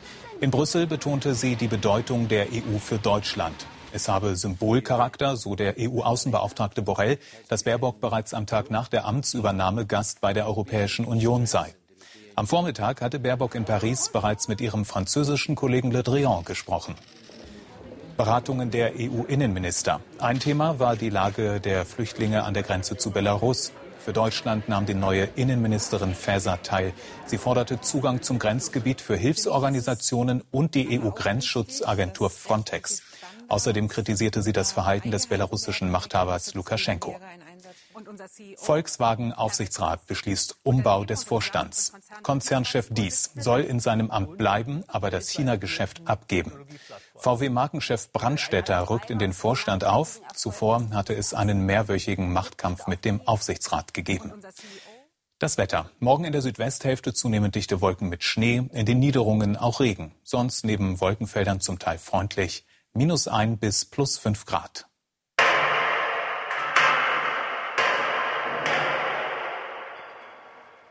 Und hier enden die Katastrophen und kommentierten Meldungen im Niemandsland für die Woche vom 6. bis zum 20. Dezember 2021. Ein Blick auf das Wetter draußen.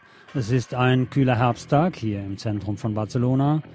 Der Wind weht sehr heftig, heute teilweise, und jagt die Blätter über die Boulevards und Avenidas.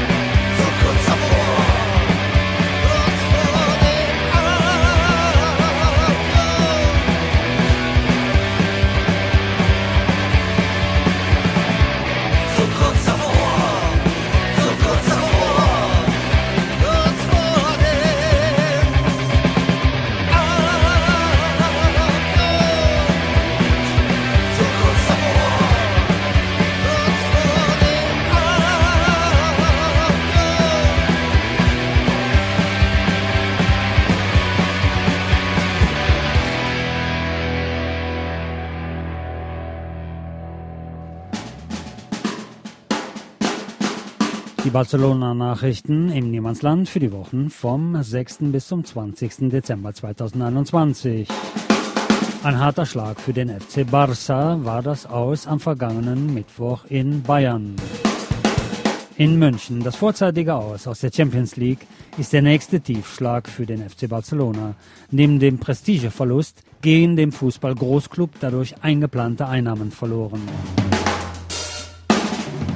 Nach dem historischen Ausscheiden in der Champions League, dem ersten seit der Saison 2003-2004, stimmte Barcelona sonst so wortgewaltiger Präsident Joan Laporta sanfte Töne an und beschwor die Einheit seines strauchelnden Clubs.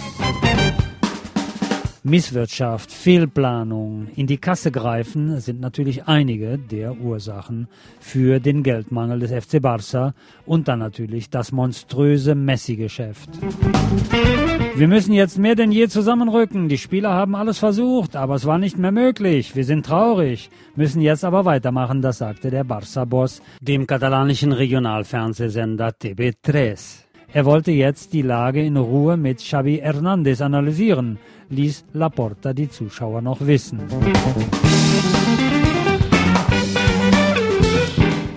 Auch der neue Coach, der das Amt in Barcelona erst Anfang November von Ronald Koeman übernommen hatte, zeigte sich schwer getroffen von der Niederlage. Es tut weh, es ist eine harte, sehr traurige Situation, sagte der 41-Jährige nach dem 0 zu 3 zum Abschluss der Gruppenphase beim FC Bayern München. Schabi beschönigte nichts. Bayern ist ein besseres Team als wir, jetzt gerade. Das ist eine harte Wahrheit. Er fange nun mit seinem Team bei Null an, sagte Schabi.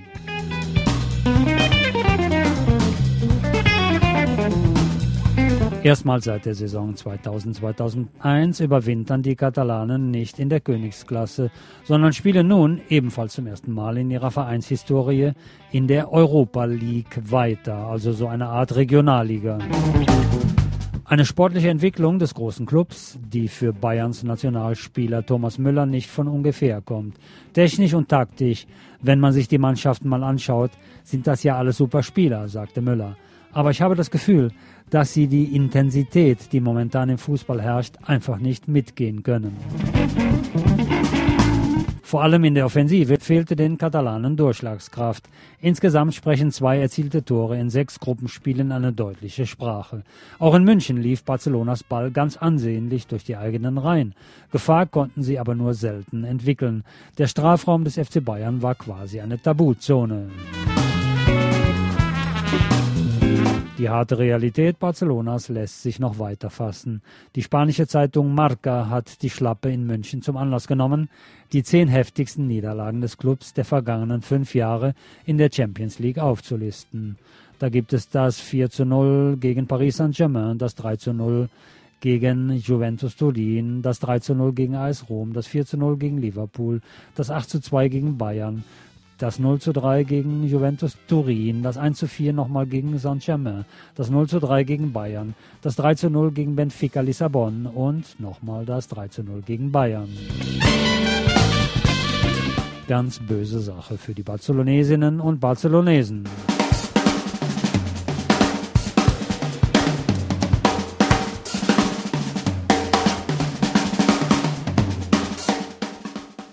Was den Managern, den Spielern vielleicht weniger, die haben ja genug, am meisten schmerzt, ist natürlich der Millionenverlust. Mit der sportlichen Misere verschärft sich nämlich mit dem Champions League aus auch die wirtschaftliche Situation für den hochverschuldeten Club. Das Erreichen des Viertelfinales war fest eingeplant, auch um Finanzmittel für mögliche Wintertransfers zur Verfügung zu haben. Mehr als 20 Millionen Euro, 9,6 Millionen Euro für Erreichen des Achtelfinales, 10,6 Millionen Euro für Erreichen des Viertelfinales. An Prämien hätte die UEFA an Barcelona überwiesen, die jetzt aber fehlen. Zum Vergleich, die Bayern haben bereits 78,54 Millionen Euro dank ihrer sechs Siege in der Vorrunde in dieser Champions League-Saison eingespielt. Barcelona kommt gerade mal auf 22,1 Millionen, Antrittsprämie sowie Siegprämien. Auffangen könnte der FC Barcelona den Verlust mit dem Gewinn der Europa League. Das würde bei einem Finalsieg rund 22 Millionen Euro in die leeren Kassen des Clubs spülen. Darauf spekulieren allerdings auch die Konkurrenten im Wettbewerb, beispielsweise Borussia Dortmund, RB Leipzig oder der FC Sevilla.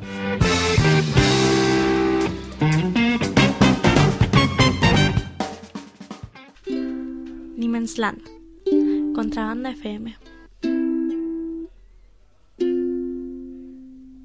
Tu radio libre en Barcelona. Sin radios libres no hay libertad en las ondas.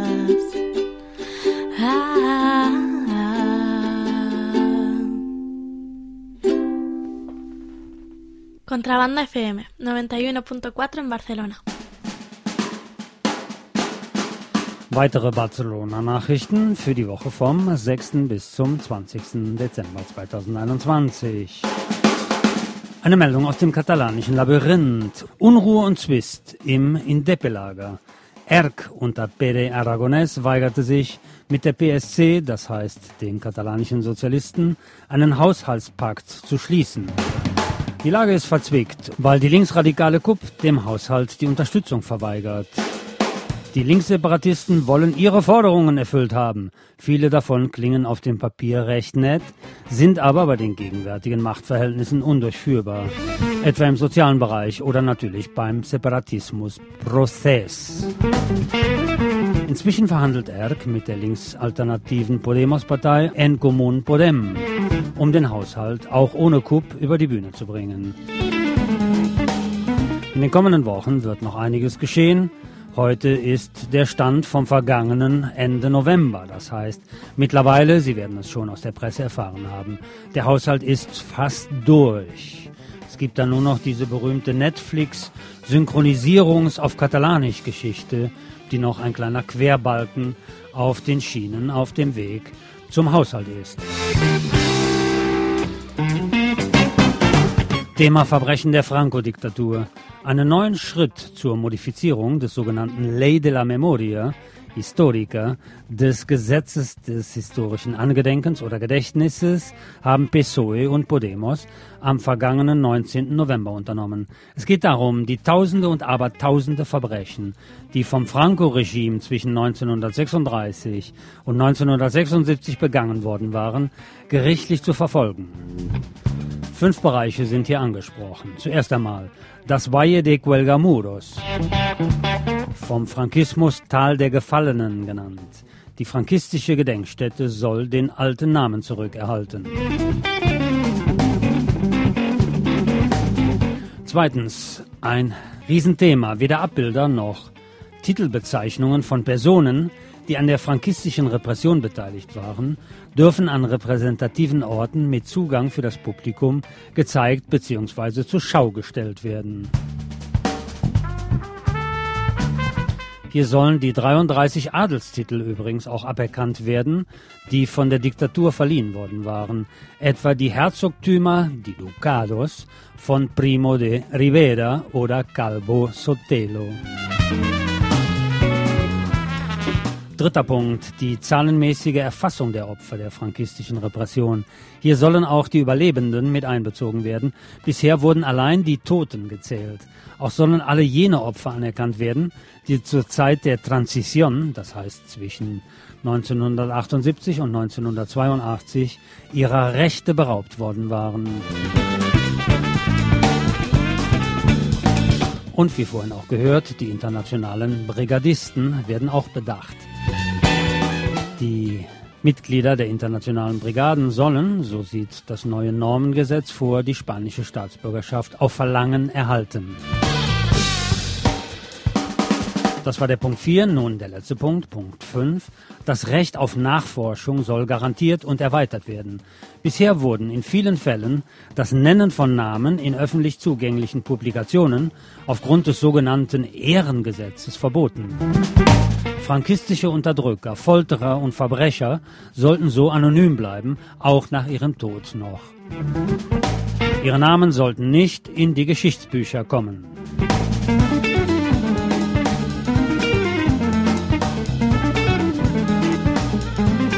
Barcelona Kulturstadt.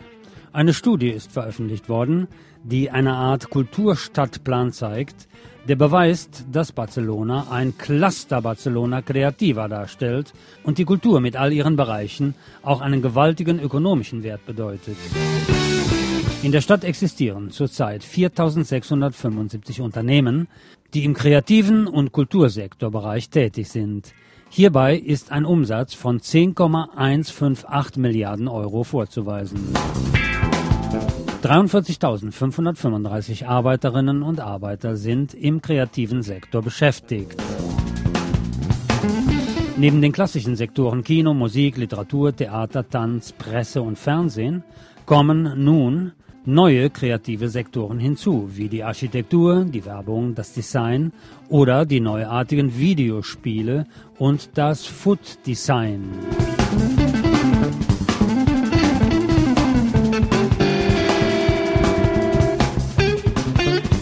Eine Umfrage, durchgeführt vom Radiosender SER, Cadena SER und der Tageszeitung El Periódico de Catalunya. Die Frage lautete, denken Sie, dass El Govern, das heißt die katalanische Landesregierung, sich einen alternativen Partner zur KUP suchen muss, um den Haushalt verabschieden zu können? Sie ja meinen 89 Prozent, No Nein 11 Prozent.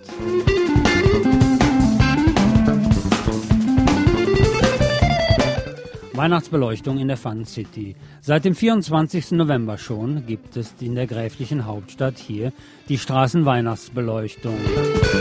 Die Weihnachtslichter sind angegangen. Dabei wird an drei Stellen das lokale Lichtdesign zum ersten Mal vorgestellt, nämlich auf der Plaza Catalunya, der Gran Via und der Calle Arago. Die neuen Lichteffekte sind strahlenartige Leuchtstäbe, die wie Sonnenstrahlen aussehen, andere hängen wie Wohnzimmerlampen über den Straßen.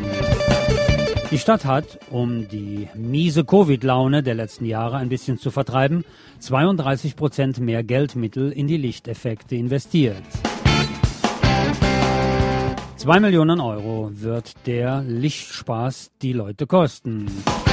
Von 17.30 Uhr bis 23 Uhr wird es also jeden Tag ab jetzt bis Weihnachten Beleuchtung geben.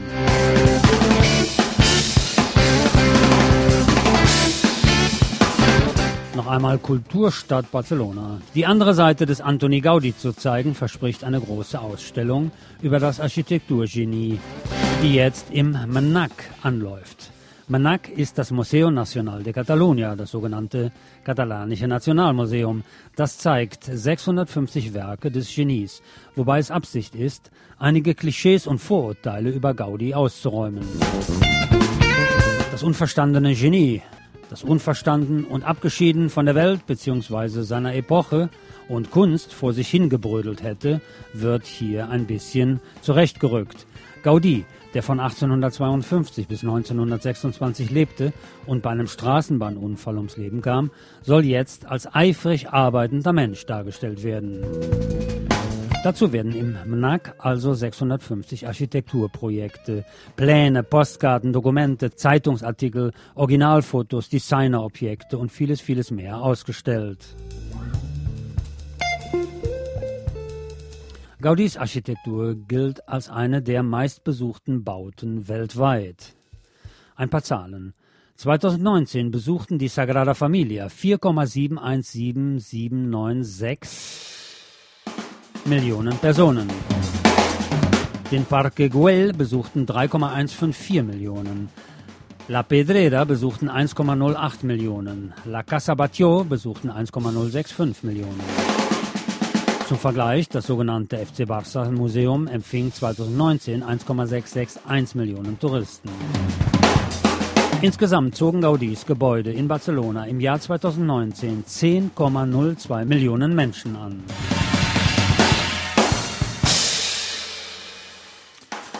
Noch eine Nebenbemerkung zum Gesetz des historischen Angedenkens.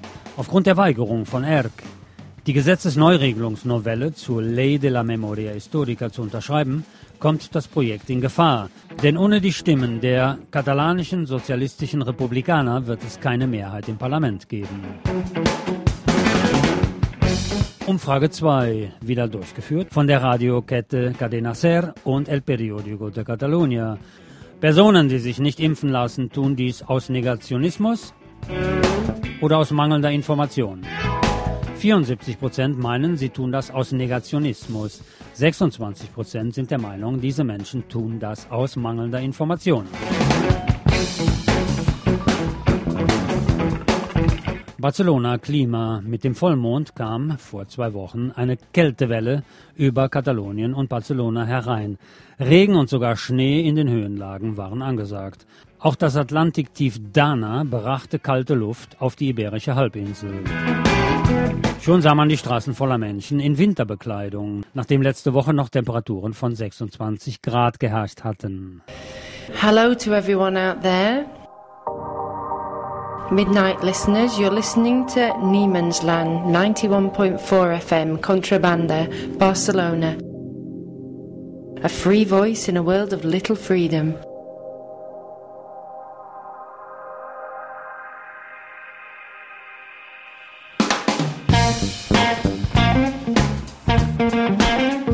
Dann gab es natürlich den Tag gegen die Gewalt gegen Frauen oder den Tag zur Abschaffung der Gewalt gegen Frauen. Da gab es eine Kampagne, die war sehr groß angelegt von Institutionen und Rathaus. Es ging gegen die machistische Gewalt. Verschiedene Frauenorganisationen und das Rathaus und natürlich auch die Öffentlichkeit hatten an diesem Tag, das war der 25. November, dem Internationalen Tag für die Abschaffung der Gewalt gegen Frauen, eine große Anzahl an Kundgebungen und Demos organisiert.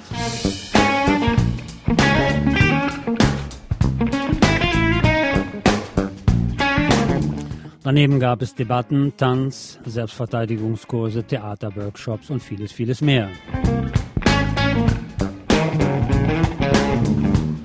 Bleiben wir beim Thema Umfragen, wiederum durchgeführt von SER und El Periódico. Soll das Gesetz für historisches Angedenken oder Erinnern helfen, die Epoche des Frankismus abzuschließen? Sie ja meinen 55 Prozent, No Nein 45 Prozent.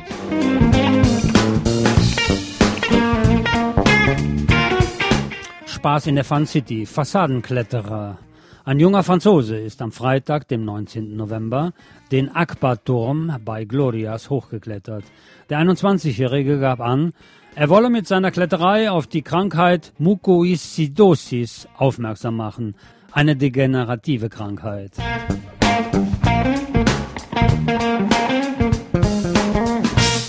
Barcelona Fluchtstadt. 40 Palästinenser, die zu einem Zwischenstopp auf dem Flug nach Bogotá in Kolumbien am vergangenen Freitag in El Prat gelandet waren, blieben am Boden und beantragten bzw. erklärten, dass sie Asyl in Spanien beantragen wollten.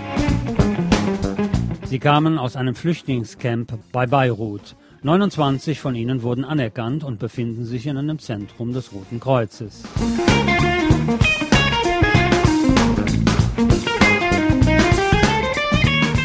Barcelona, eine Momentaufnahme. Das Rathaus von Barcelona hat soeben seinen großen Bestseller herausgegeben. Das statistische Jahrbuch der Stadt, Anuari Estadistic de la Ciutat. Seit 1902 erscheint dieses Porträt der Stadt in Zahlen nun bereits. Wir haben in den letzten Sendungen schon ausgiebig darüber berichtet bzw. daraus zitiert. Wir wollen noch ein paar Neuigkeiten aus dem atypischen Covid-Jahr 2020 bekannt geben. ¡Contrabanda! ¡Contrabanda! Contrabanda. ¡Contrabanda! ¡Contrabanda! ¡Contrabanda! ¡Contrabanda! ¡Contrabanda! ¡Contrabanda! ¡Contrabanda! 91.4 de la FM, Barcelona. Die Wirtschaftsleistung der Stadt ist um 11,6 Prozent zurückgegangen. Das Seelsorgetelefon erhielt 75 Prozent mehr Anrufe, der öffentliche Personennahverkehr verlor die Hälfte seiner Passagiere, das Tourismusaufkommen fiel auf den Stand von 1993 zurück, die Straftaten fielen um 42,1 Prozent, die Luftverschmutzung ging auf erträgliche Werte zurück.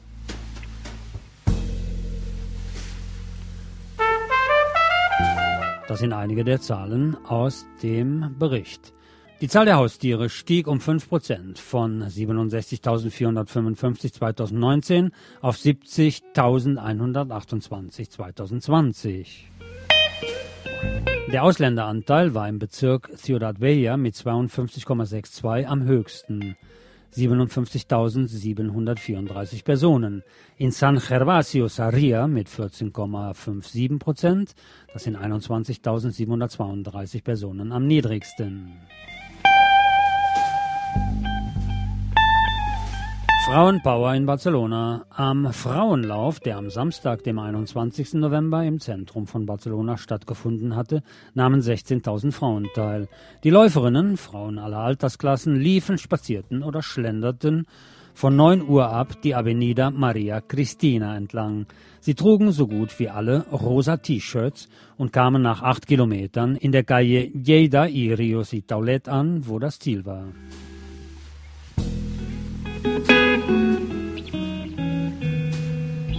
Barcelona, Kulturmetropole, Liederstadt, Liedermacher. Der große katalanische Liedermacher Juan Manuel Serrat hat vor kurzem seinen Rückzug aus dem aktiven Musikleben angekündigt. Mit einem Jahr im Voraus allerdings, das lässt hoffen. Am 23. Dezember 2022, so Serrat, wird es im Palau San Jordi hier in Barcelona das große Abschiedskonzert geben. Ab 2023 wird es dann keinen Zerrat mehr auf den Bühnen Spaniens und der Welt geben. Andere Größen der Liedermacher-Szene bzw. des Nova Canson haben bereits das aktive Musikleben in den letzten Jahren verlassen, etwa Luis Jack, Raimon und Sisa. El vicio de cantar, das Laster zu singen, 1965 bis 2022 wird die große Abschiedstournee heißen, die Ende April im Bacon Theater in New York beginnt und wie gesagt am 23.12. nächsten Jahres 2022 hier in Barcelona im Palau San Jordi enden wird. 57 Jahre Bühne werden zu Ende gehen. In dieser Zeit hat Serrat eine mächtige Heckwelle durch die Weltmeere der Musik gezogen. Er hat Pop und Poesie, Protestlied und Volkslied derart genial und generationsübergreifend miteinander verknüpft, dass es oft schwerfällt, sich eine Welt ohne seine Lieder vorzustellen. Es ist ungefähr wie mit den Liedern von den Beatles. Was würde die Welt ohne ein Sgt. Pepper Album etwa machen? Wie wäre die Welt? Sie wäre ärmer. Was wäre die Welt ohne Serrats Album Mediterraneo? Ebenfalls ärmer. Oder ohne das Album En Transito von 1981. Mediterraneo ist ja von 1971. Diese Lieder machen die Welt reicher und schöner. Am 27. Dezember wird Serrat 78 Jahre alt. 2022 war übrigens ein ganz schlechtes Jahr für den Liedermacher bzw. für die gesamte Musikszene. Zuerst musste die Tournee mit seinem Liedermacherkumpel Joaquin Sabina unterbrochen werden, als dieser auf der Bühne gestürzt war. Danach kam schon die Covid-Seuche und der große Lockdown. Dem kleine Leuteviertel Poblesec, geborene Juan Manuel Serrat, El Neu del Poblesec, wird auch der 13. Richter genannt, El Juche Numero 13, nach dem Sänger und Liedermacher Wortspiel der Sätze Juches. Sätze Juches dun Jujat, Menschan Fetches dun Penjat. Das heißt 16 Richter eines Gerichtshofes, essen die Leber eines Gehängten. Es war ein Wortspiel, in dem lauter Wörter vorkommen sollten, die es in der spanischen Sprache nicht gab. Juan Manuel Serrat gehört zu der Generation, die eine aktive Opposition gegen den Tardo-Frankismus ausgeübt haben und der auch später, als die katalanistische Hysterie ihn beschuldigte, gegen Katalonien zu sein, nicht schwankte und alle Katalaninnen und Katalanen verteidigte, nicht nur die vom Independentismo als reine Katalanen betrachteten.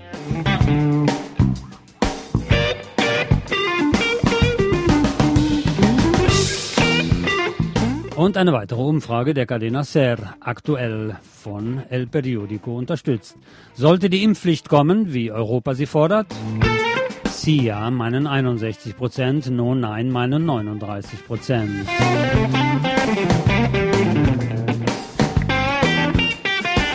Wohnhölle Barcelona. Das Untergeschoss der Calle Rierreta Nummer 3, Eigentum der Immobilienfirma Di Varian, wurde am vergangenen Donnerstag, dem 2. Dezember, geräumt bzw. zwangsgeräumt. Eine kleine Gruppe von Anti-Desausio-Aktivisten hatte sich eingefunden, um zu protestieren und die Räumung zu verhindern. Eigentümer, Justiz und Polizei waren mit einem starken Aufgebot an Antidisturbios aufgekreuzt. Die Räumung wurde ohne Zwischenfälle durchgeführt. Noch eine Person, ein junger Mann, lebte offiziell in dem seit Jahren als Narcopisso verschrienen Erdgeschoss.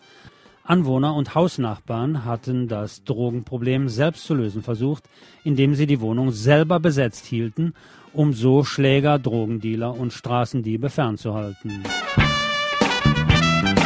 Die Hausnummer Rieretta 3 galt als Symbol für ein erfolgreiches Vorgehen der Anwohner gegen die im Raval notorische Narco-Pisso-Plage.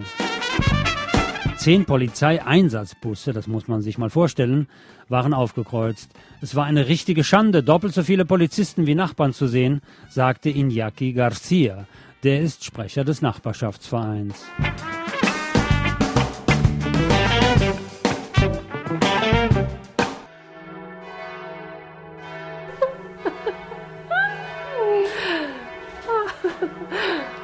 Winter im Niemensland.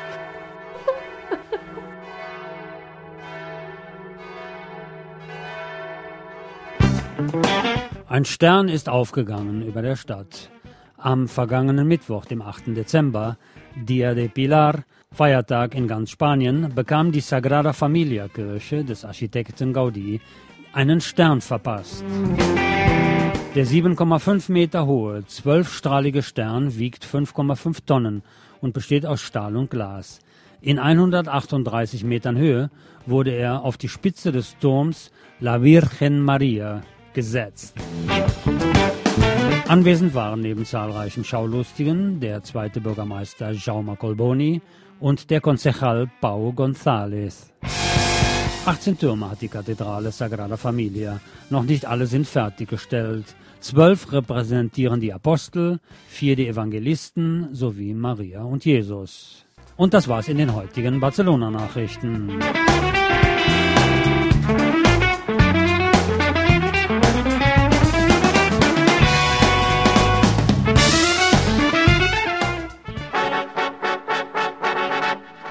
Und hier beginnt unsere Kinoecke, unsere Bambule auf der Leinwand mit Bammel. Hallo Bammel, was gibt's zu vermelden für diese Woche?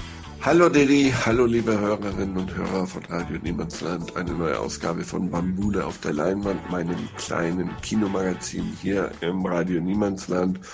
Und ich habe ein bisschen die Erstaufführungen und klassischen Kinoinhalte des Monats Dezembers gefiltert und mir ist aufgefallen, was gibt's? Es gibt eine Neuverfilmung von Spider-Man. Comic-Verfilmungen sind scheinbar ganz groß am Start. Und auch der Film, äh, auf den ich mich äh, gleich beziehen werde, äh, ist eigentlich eine Comic-Verfilmung. Aber äh, wenn man sich das klassische amerikanische neue Hollywood-Kino anguckt, dann fragt man sich, was ist eigentlich los? Ein neuer Spider-Man, äh, eine neue Matrix-Version, ähm, ein neuer Ghostbusters äh, was ist da los? Äh, fällt denen eigentlich nichts anderes mehr ein und dabei bin ich über einen Filmemacher oder einen Regisseur gestolpert aus Frankreich, den ich eigentlich nie so richtig auf dem Schirm hatte, obwohl ich schon viele Filme von ihm gesehen habe, die ich richtig, richtig toll fand. Ich habe mich gefragt, was ist eigentlich los in meinem Kinogehirn? Äh, vielleicht geht's euch auch manchmal so. Es geht um den Filmemacher Jacques Audiard. Und wenn euch das jetzt nicht direkt was sagt, es ist überhaupt kein Problem. Das geht euch dann genauso wie mir. Jacques Audiard ist ein, ein französischer Filmregisseur, Drehbuchautor und Cutter, der in den frühen 70er Jahren angefangen hat, im französischen Kino zu arbeiten und schon in den 70er Jahren ein ganz großes Meisterwerk mit bearbeitet hat, nämlich der Mieter von Roman Polanski, da hat als Cutter gearbeitet und hat so ein bisschen sich so da seine Sporen verdient. Äh, dann ist er in den 80er Jahren dazu übergegangen, Drehbücher zu schreiben und zwar ziemlich geile Drehbücher. Unter anderem äh, der Profi von Jean-Paul Belmondo, also so ein Action-Vehikel eigentlich und vor allen Dingen den ganz hervorragenden Thriller ähm, von Claude Miller, äh, Das Auge heißt er, glaube ich, auf Deutsch, äh, mit Michael Serrault und Isabel Adjani. Und das war mir auch überhaupt nicht gewahr, als ich angefangen habe, äh, ein bisschen so zu schauen, was dieser Typ so gemacht hat, war ich wirklich erstaunt. Und äh, in den 90er Jahren hat er dann angefangen, eigene Filme zu machen. Einer seiner ganz großen Filme ist wahrscheinlich Der wilde Schlag meines Herzens. Ein Remake von einem B-Film aus den 70er Jahren, den ich ganz, ganz toll finde. Vor allen Dingen aber hat mir sehr gut gefallen, äh, ein Prophet, heißt er, glaube ich, auf Deutsch, a Prophet, äh, so eine Art Knastdrama und Deepa, ähm, dieser Film, für den er den großen Preis, nee, den großen Preis der Jury nicht, sondern die Goldene Palme in Cannes 2015 erhalten hat. Es geht um so ein Auswanderer-Pärchen aus ähm, Sri Lanka, glaube ich. Und die kommen nach Frankreich und werden in so eine ganz üble Gangstergeschichte verwickelt. Auch ein ganz, ganz toller Film. Und man fragt sich nach wie vor, warum habe ich diesen Typen nicht sofort in meinem Gedächtnis verankert.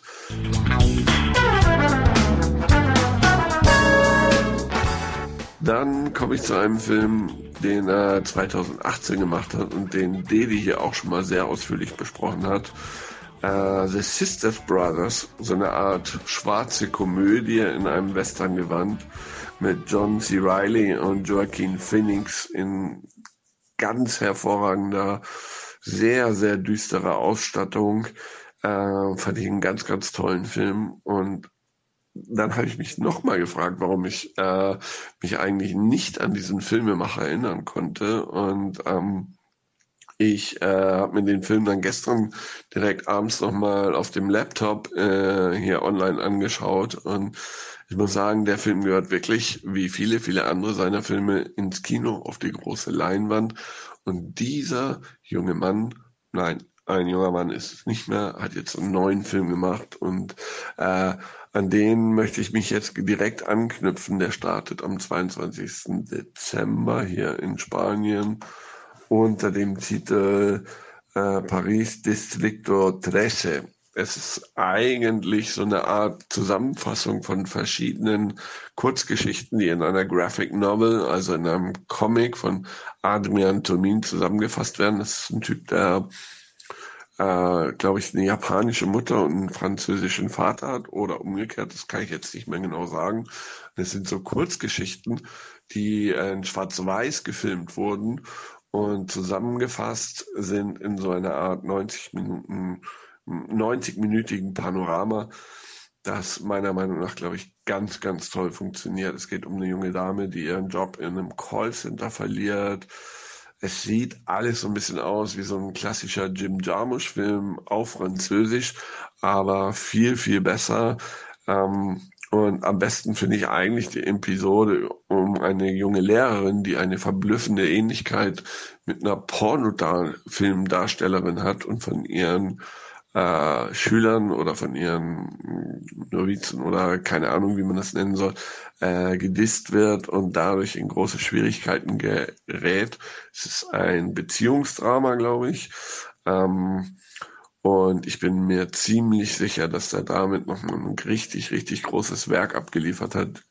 Jacques Audiard, ähm, französischer Filmemacher, äh, merkt euch der seinen neuen Film ja, auf Deutsch heißt er übrigens, keine Ahnung, wer sich diesen Titel wieder ausgedacht hat, äh, wo die Sonne aufgeht, denn es spielt immerhin im 13. Restaurant de Paris, also in einem einer richtig üblen Vorstadtgegend und äh, Originaltitel in Französisch ist Les Olympiades, Ähm, ich glaube, damit seid ihr auf der richtigen Seite, wenn ihr euch den vor Weihnachten noch anguckt. Jacques Audiard, sein neuer Film, Wo die Sonne aufgeht, oder auf Spanisch Paris, District 13. Unbedingt anschauen, glaube ich. Ganz, ganz toller Film. Vielen Dank fürs Zuhören und äh, Film ab. Ciao, ciao. Ja, vielen Dank, Bommel. Das war's für heute. Hier endet unser Niemandsland. Ich bedanke mich fürs Zuhören, liebe Freundinnen und Freunde. Ich wünsche Ihnen ein wunderschönes, ein gesundes und ein fantasievolles Wochenende. Bleiben Sie gesund, munter und optimistisch. Tschüss, Agur, Adeo, euer Detlef Jaskatz. Yo! 감사합니다.